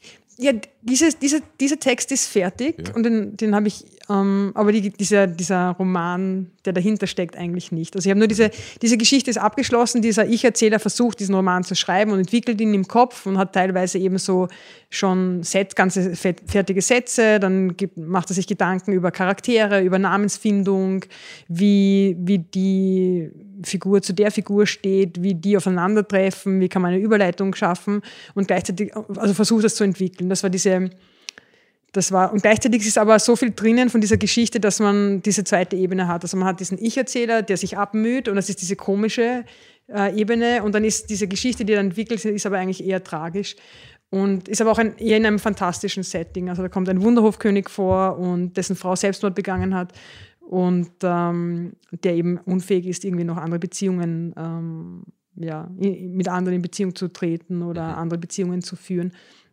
Also das ist eigentlich eher tragisch. Und das Arge ist, ich, hab, ich hatte immer Angst, ist immer meine Angst, ich schreibe gern pathetisch, geprägt von Victor Hugo. Und meine Angst ist immer, dass das heutzutage nicht mehr, dass, dass das Leute nicht mehr annehmen. Also es, es gibt ein zu pathetisch. Man darf, Ist das, ja, ja, also wirklich so? Oder? also es, ja, es gibt so einige tatsächlich im, im Literaturbetrieb, und das finde ich ganz fürchterlich, so eigene, eigene ungeschriebene Gesetze, Dinge, die man nicht machen sollte. So eine fast eine, eine Poetik, eine normative Poetik, die es eigentlich nicht mehr geben sollte. Man sagt auch, es ist alles frei, man darf alles machen, aber tatsächlich gibt es auch Themen, die man zum Beispiel, man darf nicht über Schreiben. Und das zum Über- Beispiel über was? über Schreiben. Aha, okay. Also diese Meta, das Meta-Referenzielle interessiert keinen anscheinend mehr. Und da ich das nicht wusste, mein Text ist ja auch eigentlich überschreiben. Also die eine Ebene ist auch überschreiben. Und das wurde mir ein bisschen angekreidet dann in den Medien. Also Oh, okay, weil ich habe gelesen von international hat, hat, hast du Aufmerksamkeit erregt. es, es, es war schon so, dass ich interessant in jedem Artikel erwähnt wurde, die, also jeder, der Kritik gebracht hat, hat mich, meinen, meinen Text erwähnt. Das ist schon äh, schmeichelhaft. Nicht immer nur positiv, also, aber sie, also er ist irgendwie hängen geblieben. Er, er war halt ganz anders, weil ich eben nicht aus dieser Szene komme. Also ich bin so als Quereinsteiger und sehr verhaftet in dieser älteren Literatur, die ich lese. Nicht in diesem, ich glaube, ganz in ist heutzutage in ganz kurzen Sätzen zu schreiben und sehr also eher dieses naturalistische Schreiben, dieses, und das zum Beispiel interessiert mich überhaupt nicht, das interessiert mich gar nicht. Was ist ein Beispiel für ein naturalistisches Schreiben? Ähm, naturalistisch, oder ist sagen, es sagen wir einfacher in den Worten auch, kann ja, man das so sagen? ganz genau, es ist einfach in den Braucht Worten. der Mensch das heute? Oder und ist das ich weiß es nicht, ich denke mir... Problem? Ich, ich glaube. Ich, zu viel Ringer da draußen. ja. Ich liebe euch. Bitte sag das nicht. Das habe ich gesagt. Ich weiß um, niemand, wo ich wohne. Nein. um, ich glaube, es ist auch der, der, Zeitgeist, also man möchte möglichst nah sein, man möchte möglichst unmittelbar darstellen und ich weiß nicht, also zum Beispiel die, der Siegertext in diesem Jahr war, hat begonnen mit Ada und Theo sitzen im Auto, Punkt. Theo am Steuer. Entschuldigung. Ja. Das war wertend. also das, nur, nur dazu und ich habe dir meinen Anfangssatz also gesagt. deine Variante von Adam und Eva sitzen im Auto. Nein, wir, wir Ada und Theo. Ada und Theo. Ada und Theo sitzen im Auto. Äh, wäre wahrscheinlich vier bis sechsmal so lang gewesen. Möglicherweise, ja. Mit mehreren Beistrichen ausgeschmückt. genau, oder? ganz genau. Okay. Und ich, ich weiß nicht, man, man mag dieses, ich glaube, man hält es für verstellt oder gekünstelt und das will man mhm. nicht. Man möchte so unmittelbar, aber für mich ist das langweilig. Es macht, mhm. ich finde, dadurch wird, das wird, warum, also, also vielleicht auch eine gewisse Authentizität, die sie schaffen wollen. Aber für mich ist das langweilig. Und warum? Ich habe den Alltag, im Alltag spreche ich so, ich will Literatur kann mehr und ich will, ja. und für mich hat, wie schon gesagt, Literatur mit Sprache zu tun. Und Liter, für mich sind auch eben Texte interessant, die mich, die mich äh, sprachlich fordern. Und äh, darum kann ich, also ich kann zum Beispiel, Krimis tue ich mir sehr schwer. Krimis, die sind mir zu langweilig. Es ist fürchterlich, das zu sagen, weil Krimis sollten doch eigentlich spannend sein. Aber diese, diese Thriller aller Libro, weiß jetzt nicht, wie die heißen. Ja, na, gar nicht. Kann das ich. ist die Oberkatastrophe, oder? Ja, genau. Das, das, das langweilt mich. Also das ist Kaugummi fürs Hirn. Das, das, ja, wie gesagt, kein Nährwert irgendwie. Das, Kaugummi fürs Hirn, geil. das, ja, keine Ahnung. Auf jeden ja. Fall, ähm, also ich bin schon stolz auf das, weil das, es waren 600 Einsendungen, 20 mhm. wurden genommen ähm, fünf äh, Lyriker und 15, die eben äh, Prosa geschrieben hatten. Dann mussten wir dort auf der Bühne in Berlin lesen. Mhm. Also waren für ein Wochenende auch eingeladen und dann wurden so Nummern gezogen und ich hatte die Nummer eins und das ist die gefürchtete weil man dann immer denkt, okay, die Jury oder die Leute vergessen das, wenn du als erstes drankommst. Und ich weiß noch, wie ich die Nummer gezogen habe und also, oh, alle. Ähm, wie viele Leute waren da? Erst eben 20, ja. 20. Und ähm, für mich war es aber voll gut. Ich habe gelesen, dann war ich nicht mehr nervös, nervös und konnte zwei Tage lang die Texte genießen und das Umfeld genießen. Und die anderen waren teilweise so nervös und sind früher gegangen und haben den ersten Tag sich gar nicht angehört. Also du hättest auch am zweiten Tagestag kommen Genau, können. ganz genau. Mhm. Und da ist man schon Ach. nervös. Und das Lustige ist, das muss ich jetzt auch sagen, ich war schon nervös. Also ich bin, dadurch, dass ich Kämpfer bin, mhm. vor Prüfungen oder so überhaupt nicht nervös. Aber das hat mich schon nervös gemacht. Ich habe noch nie vor, weiß nicht, wie viel, das sind 200, 300 Leute, ja. noch nie vor so einem Publikum gelesen.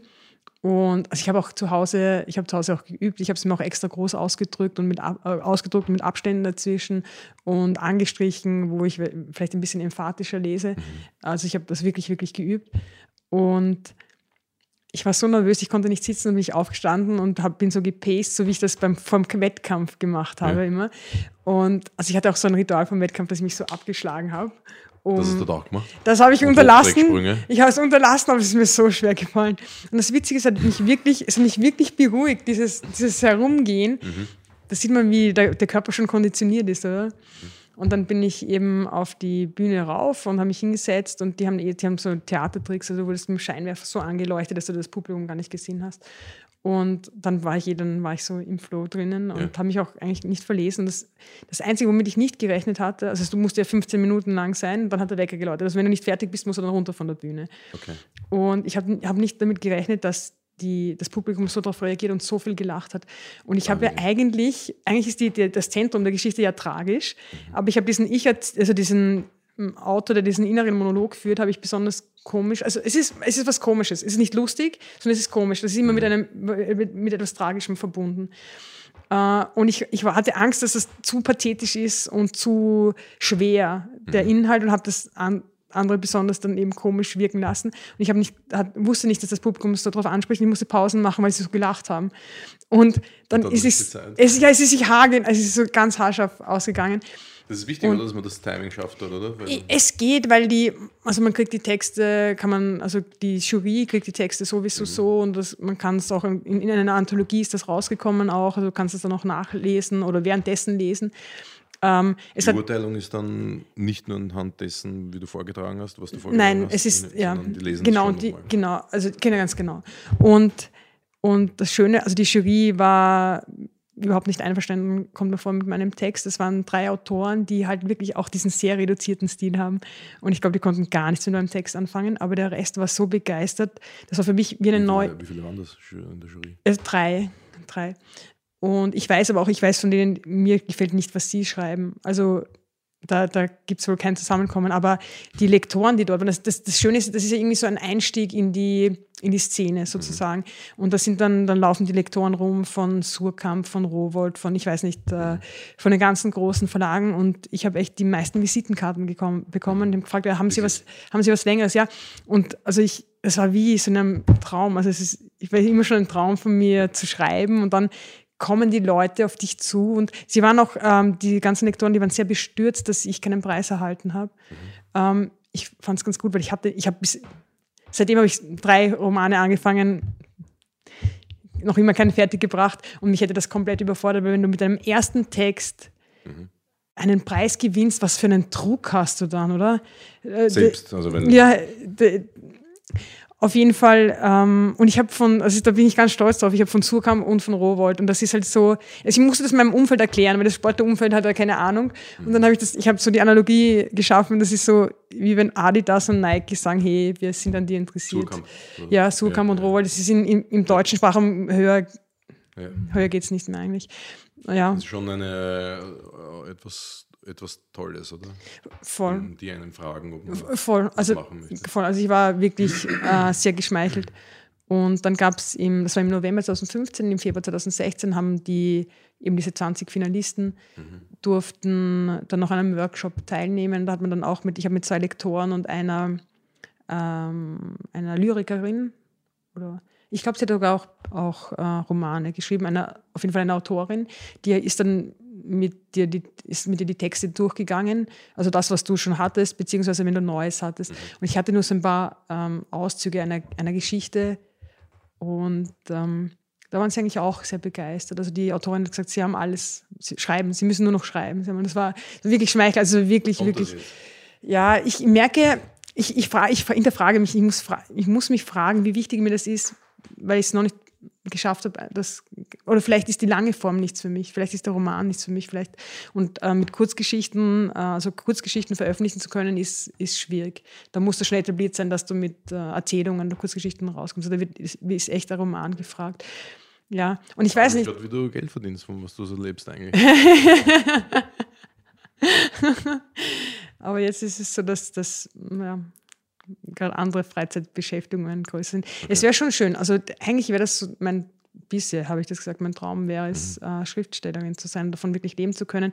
Aber wenn ich es nicht schaffe, also jetzt seit 2005 bis wir haben 2019, dann muss ich halt schon fragen, wie wichtig ist mir das eigentlich oder kann ich das? Ist nicht einer der, der, Berufszweige, wo das ähm, nicht normal, aber relativ häufig ist, dass man, also nicht, das ist ja keine Blockade, sondern es ist einfach nur ein, ein Prozess.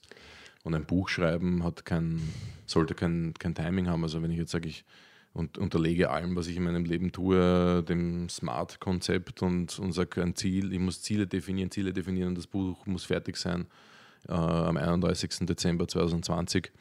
Dann, dann, nimmst du, dann reduzierst du das wahrscheinlich wieder auf den Schreibstil, der jetzt mittlerweile populär ist, diesen naturalistischen, und nimmst dem Ganzen die, das Pathetische raus und die, und auch die, die Emotionen. Das ist voll auf den Punkt gebracht, weil ich ähm, irgendwie unter dem Druck sozusagen, okay, ich möchte jetzt einen Roman schreiben mhm. und mir dann auch wirklich auferlegt habe, jeden Tag zu schreiben und mein Stil leidet sofort. Also okay. mein Stil leidet sofort. Und, ich ja. ja.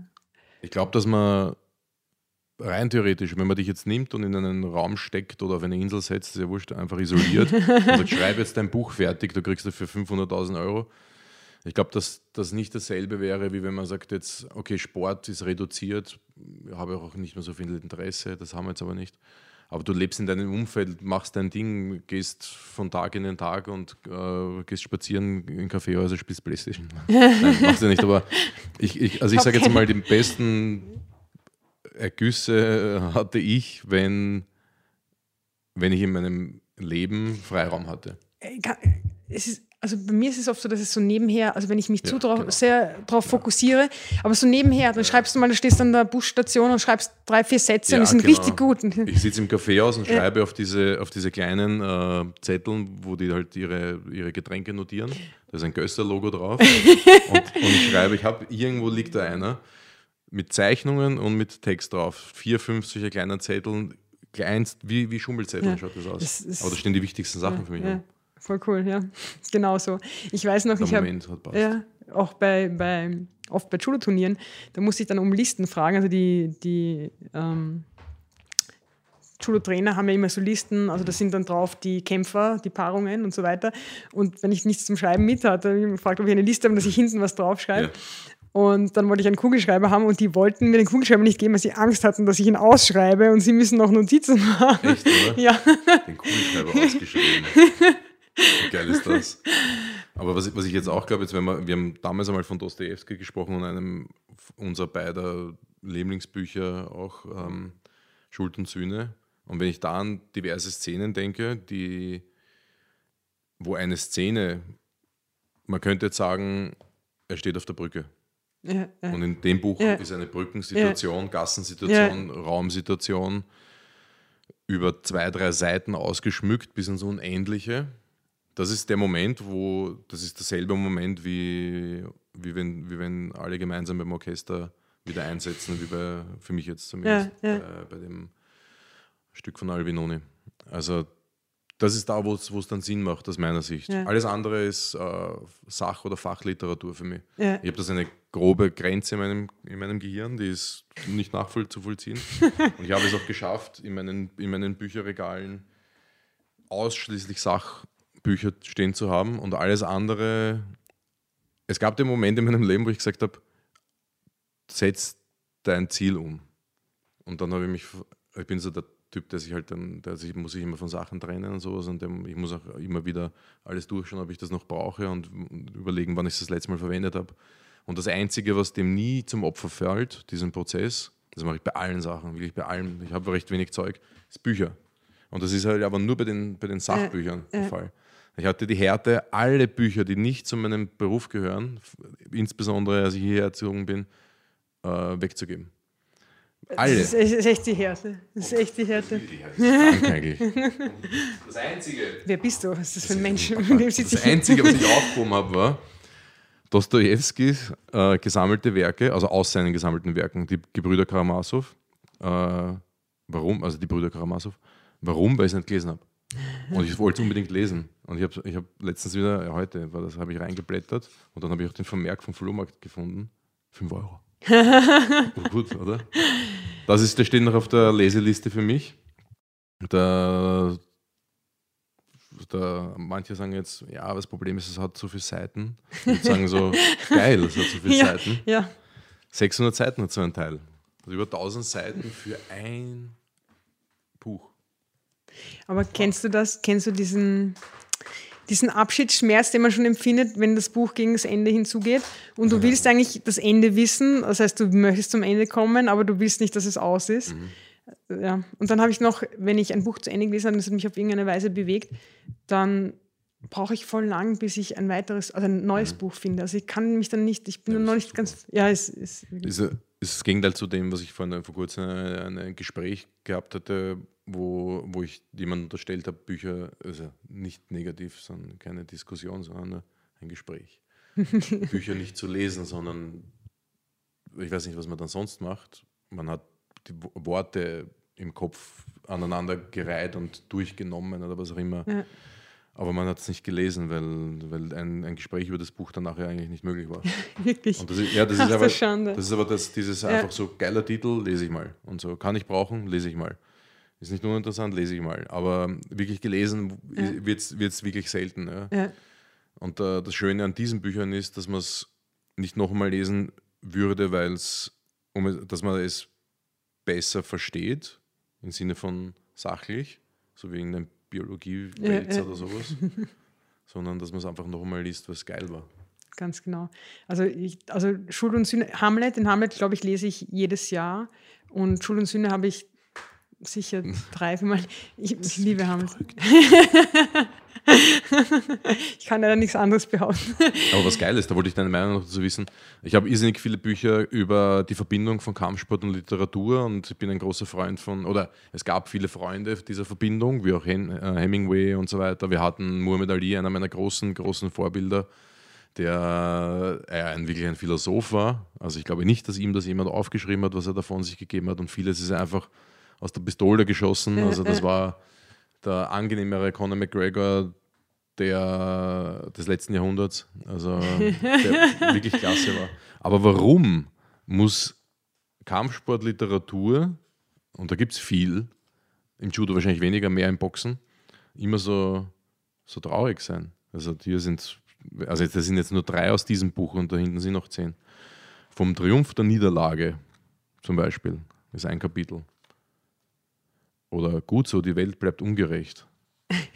Ich auch gut. Aber vom Triumph der Niederlage ist dann das Ende, die Niederlage. Peitsche knallt am Ende. ist, Weiße Hoffnung. Bin ist, ist beim Triumph. Ich habe jetzt ich, ähm, eine Vorlesung auf der Uni, da geht es um Verlierer und Versager in mittelalterlichen Texten.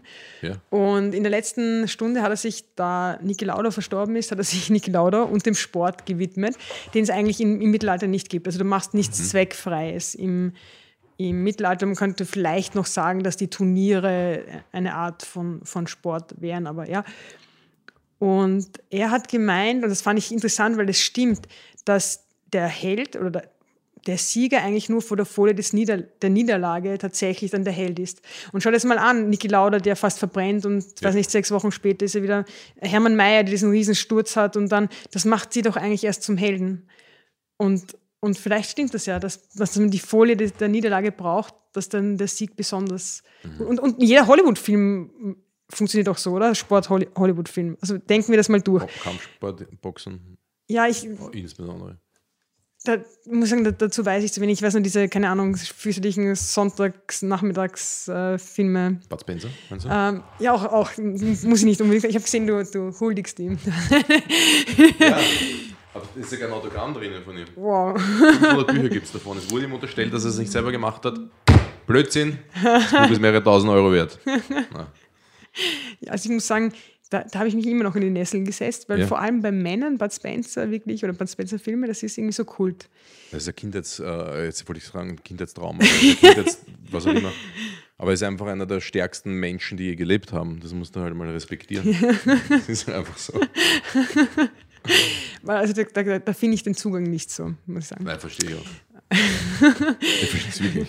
Auf jeden Fall, das fand ich irgendwie interessant, diese Niederlage und eben diese Hollywood-Filme, da hat man diese Mannschaft, keine Ahnung, die kriegt dann vielleicht einen neuen Trainer, dann läuft eine Zeit lang Ja. gut, dann kommt die Katastrophe, oder weiß nicht, im, im Theater wäre es dann die Peripetie, also dann kommt da die.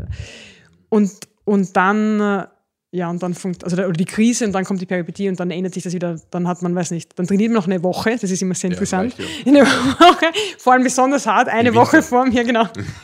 Eine Woche vor dem Wettkampf, besonders hart. Ja, und, dann, und dann gewinnt man wieder.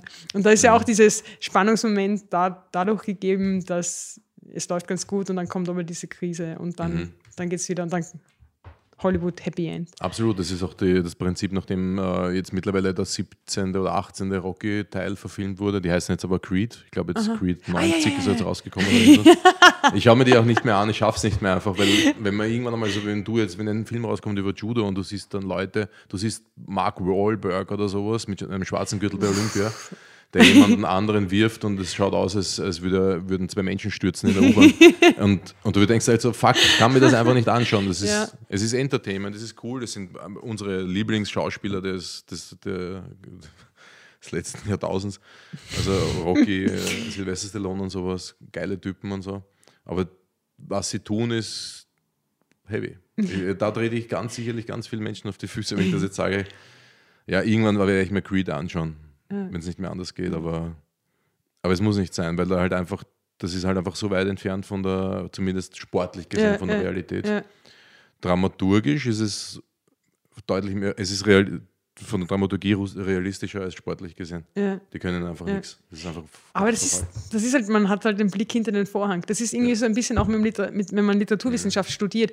Du wirst lesen, wirst, ah, okay, ein unzuverlässiger Erzähler. Oh, warte, da haben wir einen Rahmen und eine Binnenhandlung. Also du wirst, glaube ich, nicht mehr unverstellt genießen können, weil man doch irgendwie so ein bisschen sieht. Und da ist immer Katastrophe. Was macht, was ist, mit- was ist mit seiner Deckung oder was tut er da? Oder was ist Ja, das überhaupt für ein ja, ja. Training? Oder? als, als Profi auf beiden Ebenen für dich. Sicher die Oberkatastrophe. Die kann man gar nichts vormachen, oder? Ah, doch, doch, doch, doch. Man muss sich, Ja.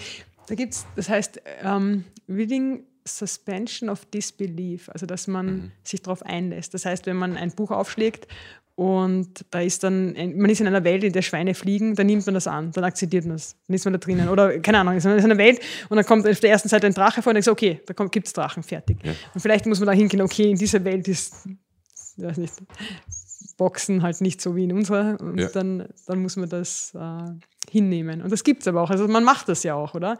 Man lässt, also mehr oder weniger lässt man sich dann auf Dinge ein. Und, und lässt du dich auch bei modernen Dingen äh, auf ähm, Sachen auf Dinge ein, wie zum Beispiel Game of Thrones? Äh, was ist, da gibt es ein paar jetzt aktuelle solche Gassenhauer. Game of Thrones, der Herr der Ringe ist ja schon wieder ein alter Hut. Aber Also- das gibt es noch irgendwas. Ich muss sagen, Herr der Ringe, Herr der Ringe, über Herr der Ringe rede ich gerne. ich habe ich hab überhaupt keine Filme mehr angesehen, bis ich Herr der Ringe gesehen habe. Also ich hab, hatte gar keinen Zugang irgendwie zum Medium-Film. Und ähm, dann habe ich mir den im Kino angesehen, den ersten Teil, und war so begeistert, dass ich ihn mir neunmal im Kino angesehen habe. Neunmal? Den Das ersten ist, Teil. du hast, das ist diese Macbeth-Geschichte. ja, Du kann willst es sein. einfach genau wissen. kann, Was kann hat er sein. jetzt gesagt? kann sein. Das ist wie mein Sohn bei Minions, der er spult halt einfach zurück. Ja. Überleg dir das mal. Neunmal ist gut. Und, aber das hat mir den, den Zugang zum Mediumfilm irgendwie eröffnet. Also Ja. dadurch ähm, war ich interessiert und bin interessierter. Äh, also ich, und mag ganz, ich mag ganz, ich, ich schreibe auch sehr gern fanta äh, fantastisch, Ja. aber nicht, also nicht eben keine fliegenden Schweine oder Drachen, sondern eher so, dass dieses eher märchenhaft, also dass das Setting nicht ganz klar, ganz klar ist, wo das ist, also welcher Ja. Ort, welche Zeit und dann kommt vielleicht ein König vor. Und ich hasse es, also ich, ich schreibe nicht gerne Texte, in denen Computer vorkommen oder Handys. Für mich vielleicht, Ah, weil ich, ja, da war was. Ja, gell? das Darf für mich- Handy vorkommen. ja, das sind für mich sind das Anachronismen, weil ich halt ja 19, die Literatur des 19. Jahrhunderts am meisten mag Ja. oder keine Ahnung und alles, alles davor. Und das, ist für mich, ich mag das nicht. und ich finde eben, wie, wie ich, ich glaube, ich habe das schon mal gesagt, wenn man was sagen möchte, was Allgemeingültigkeit hat, oder du glaubst, es hat Allgemeingültigkeit, dann brauchst du auch nicht, du brauchst nicht die, den konkreten Zeitbezug zum Beispiel, oder? Du kannst über Liebe, Tod, Hass, Eifersucht kannst du in jedem Setting schreiben. Da, da brauchst du nicht, da muss ich nicht jetzt im 21. Jahrhundert Ja, verortet sein. hört davor oder liest, das ist mir schon manchmal passiert, dass ich etwas gesehen oder gelesen habe, wo man gedacht habe, in welcher Zeit spielt das jetzt eigentlich? Ist das jetzt, ja, also ich kann es jetzt noch nicht identifizieren. Es gab noch keine, keine Ja, ja. eindeutigen Details. Und das finde ich dann spannend.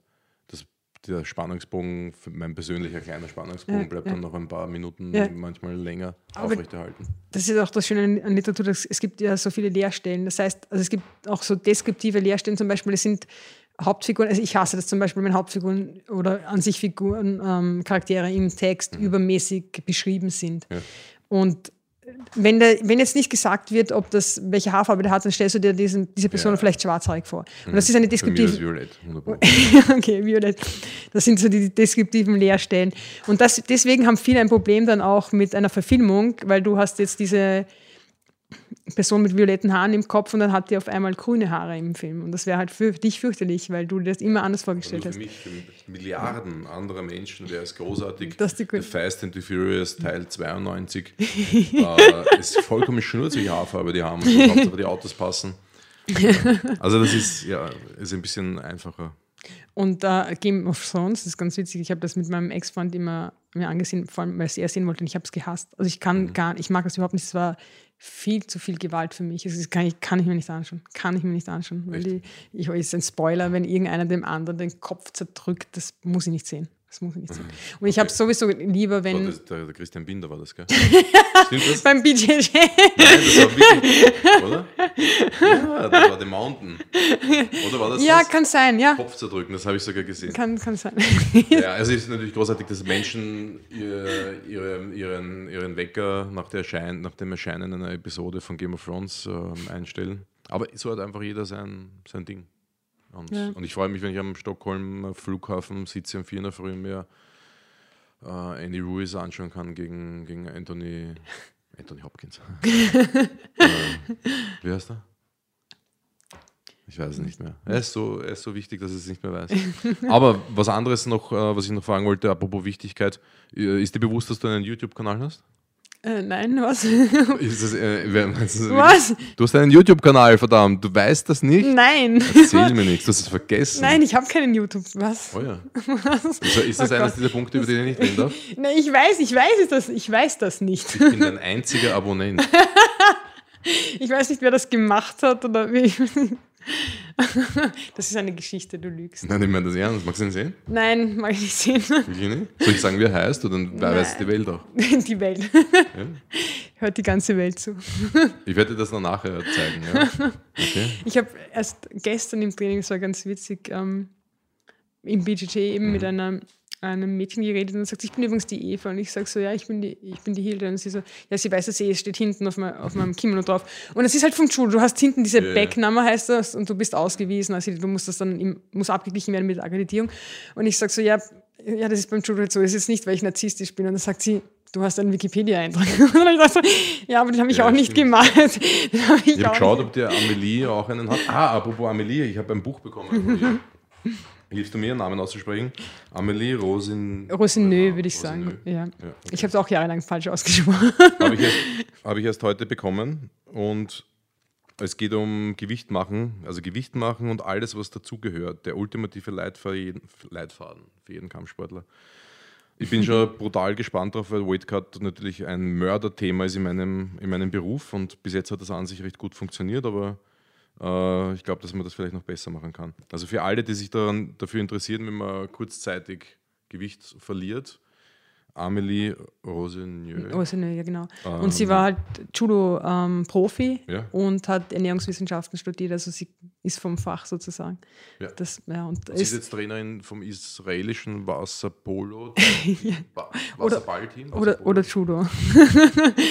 sie ist äh, vom israelischen Judo. Nein, das ist mein Ernst. Ich weiß nicht, ob sie das auch ist, das weiß Wirklich, ich nicht. das Aber ist sie ist auf jeden Fall ist- Assistenztrainerin beim Judo ist sie auch. Für Judo aber. Ja, genau. Und sie ist Diätologin, also die Diätologin. Ah, okay. Das, das war kein Spaß. Achso, ja, das, da weiß ich, weißt du mehr als ich, obwohl das ich. israelische Waterpolo-Team. Ah, ist cool. das Deutsch Wasserpolo oder ist es was? Nein, ist nicht wahr. Ich denk- Waterball. Du fragst gerade den, der gesagt hat, dass sich mit Sport nicht auskennt. sich aus mit, Sachen. ähm, das mit dieser YouTube-Sache, das war kein Spaß, just to know, gell? Das ist, Du hast wirklich einen YouTube-Kanal, da sind sechs Videos von dir oben. Und das Lustige sind zwei aus dem Sport und vier aus der Literatur. Das Wirklich? ist sinnbildlich für deinen Lebensgang. Das ist voll verrückt. Ich weiß es ich nicht. weiß, wie er heißt, aber ich sage es jetzt nicht, weil ich weiß nicht, ob das recht ist. Wir, wir werden das nachholen. Vielleicht kommt das dann unten in die Credits rein. Ja. Das, Letzte, was ich aber noch gerne von dir wissen möchte, ist, ähm, Das war sicher ein Stalker. Irgendein Stalker hat das gemacht. es, schaut, es schaut so aus, als wäre es deiner. Ich zeige dir das gleich, du wirst echt überrascht sein. Frauen im Sport, das hast du mir ganz am Anfang eingehend, eingehend gesagt, dass du eigentlich Peter und Paul, du und deine Schwester haben Peter und Paul geheißen, hat kurze Haare gehabt, Kinder im Park verdroschen, Schlecker weggenommen, Taschengeld ge- gemobst Übliche, und alles das ganz, Übliche. ganz normal halt, Parkchef gewesen. Und dann habe ich gelesen in der kleinen Zeitung, ähm, dass, dass du halt, dass es einfach dein Ding ist, der Kampf Mann gegen Mann. Sagt man einfach Mann gegen Mann, egal wer man ist. Gute Oder- Frage. Heut, heutzutage müsstest du wohl Frau gegen Frau sagen. Du aber- darfst ja sagen, was du willst, weil du bist ja eine Frau. Aber was, Ja. was darf, darf Also ich, korrekter wäre es sagen? natürlich Frau. Auch ich müsste Frau gegen Frau sein, weil es geht ja darum, um ähm, sichtbar machen. Oder Ja, es geht ja, ja. darum, dass du Du das, das, Weib, ja, das weibliche Geschlecht sichtbar machst. Ja. Ähm, ich sage selber aber auch, ich bin Kämpfer und selten Kämpferin. Und zum Beispiel auch bei, bei dem Buch von Amelie, beim Übersetzen, ganz schwierig für mich. Ich habe es nicht gegendert übersetzt. Und dann dachte ich mir, okay, eine Frau hat es geschrieben, eine Frau hat es übersetzt, eine Frau hat äh, das Lektorat gemacht. Ich muss, irgendwie muss ich gendern. Mhm. Und das ist dann im Nachhinein noch entstanden mit Hilfe der Lektorin eben. Und es war wirklich, es war für mich schwierig. Es war die einzige wirkliche Schwierigkeit. Also es war, es hat länger gedauert, als ich, als ich Lust Ein Buch übersetzen, ist ja. aber schon eine heftige Geschichte, oder? Ja, also es hat länger gedauert. Ich, ich, ich in meiner klassischen Selbstüberschätzung, die ich so als ehemaliger Leistungssportler habe, habe ich mir gedacht, das mache ich so nebenher. Aber es hat schon lange gedauert. Ich aus dem schon, Englischen übersetzt? Oder? Genau, aus dem Englischen ins Deutsche. Ähm, ich habe schon acht Monate gebraucht, dann immer wieder neu gelesen, dann natürlich ins Lektorat gegeben. Ja. Das, also neben dem Gendern war die andere Sache auch noch, dass ich mich irgendwie der, des, den Satzzeichen ver, verweigere. Ja, auch gut. Wie, wer war das, der in einer Wurst alles durchgeschrieben hat, ohne Punkt und Komma? Äh, ich weiß nicht, aber Bernhard hat sehr lange Sätze, aber ich glaube, der macht, Thomas Bernhard, aber ich glaube, der, ja. macht, der macht Satzzeichen. Aber es ist auch eine Form, also dieses Spiel mit, ja. mit Typografie und äh, ist, ist auch. Ja, man muss sich halt einmal reinfühlen und reinlesen und dann kommt man damit zurecht. Oder man lasst es einfach. ähm, du, das war richtig klasse. Hilde Drechsler, Olympionikin, Autorin in Progress, glaube ich. Aber das wichtigste, Trägerin des kleinen Rathausmannes. Danke für die Erinnerung. Ich muss ihn sehen. Ich, ich werde ihn suchen. Ich schicke dir ein Foto. Bitte, ja, schick ein Foto. Oder bring ihn mit beim nächsten Mal. Ja, ich, ich kann ihn dir auch schenken. Ja, bitte, unbedingt. Ich möchte auch einen kleinen Häufel bei mir zu Hause haben. Nicht im Kühlschrank. Ähm, ich möchte mich bei dir bedanken für deine Zeit. Wir, wir sind jetzt zweieinhalb Stunden gesessen, haben über das Diverseste aus deinem Leben geplaudert. Ähm, ich durfte auch ein bisschen was preisgeben. Danke vielmals für deine, für deine Offenheit, für deine Zeit und ich sag danke. Ich fand es voll gespannt auf deine Zukunft. Ich auch, ich sagen, was ja. da kommt. ja, es war voll interessant, war voll cool. Schön. Ich hoffe, wir sehen uns wieder und dann quatschen wir ein bisschen, wenn du für dich das, die Weichen gestellt hast und dich entschieden hast, was passiert sportlich und was passiert beruflich und literarisch, in welchem Kontext steht das zu dem Ganzen. Und da freue ich mich schon drauf. Danke nochmal vielmals für deine Zeit. Cool. Leute, an euch da draußen, danke vielmals fürs Einschalten, für alle, die, die den Laptop angeworfen haben, YouTube einge, eingeknipst haben und Richard Stauden als Kanal gewählt haben und uns hier zugesehen haben, weil wir sitzen hier einfach nur so ganz chillig und dumm, draußen hat es 35 Grad, uns wurscht. Aber, und für alle, die nur Ton hatten, geht's bitte auf YouTube, schaut euch dann vielleicht noch die einen oder anderen äh, Einblendungen ein, an. Es gibt dann ein paar Fotoeinblendungen von der Regie zum Thema Wer ist Peter und Paul? Wer ist Holly Knolly? Warum zeigt Alexander Rakic seine Zunge bei der UFC? Wie schaut seine wilde Hilde äh, wirklich aus? Weil ich habe dabei eine, eine, super Fotosammlung nämlich. Und ähm, auch einen Link, dass ihr den Zinnentanz findet im Internet. Das ja. ist cool. Okay, also Leute, schaut mal auf YouTube und dann könnt ihr den Kanal noch abonnieren, weil es kommen dann noch ein paar gute Podcasts, unter anderem mit Christian Redl, dem äh, zehnfachen Weltrekordaufsteller im Freediving, mit ähm, Dominik Hölbling zum Thema Biomechanik im Kampfsport, insbesondere im Striking, Kickboxen, Thai-Boxen und so weiter und vieles andere. Ich freue mich schon auf den nächsten Podcast und danke für eure Zeit. Bis bald. Auf Wiedersehen.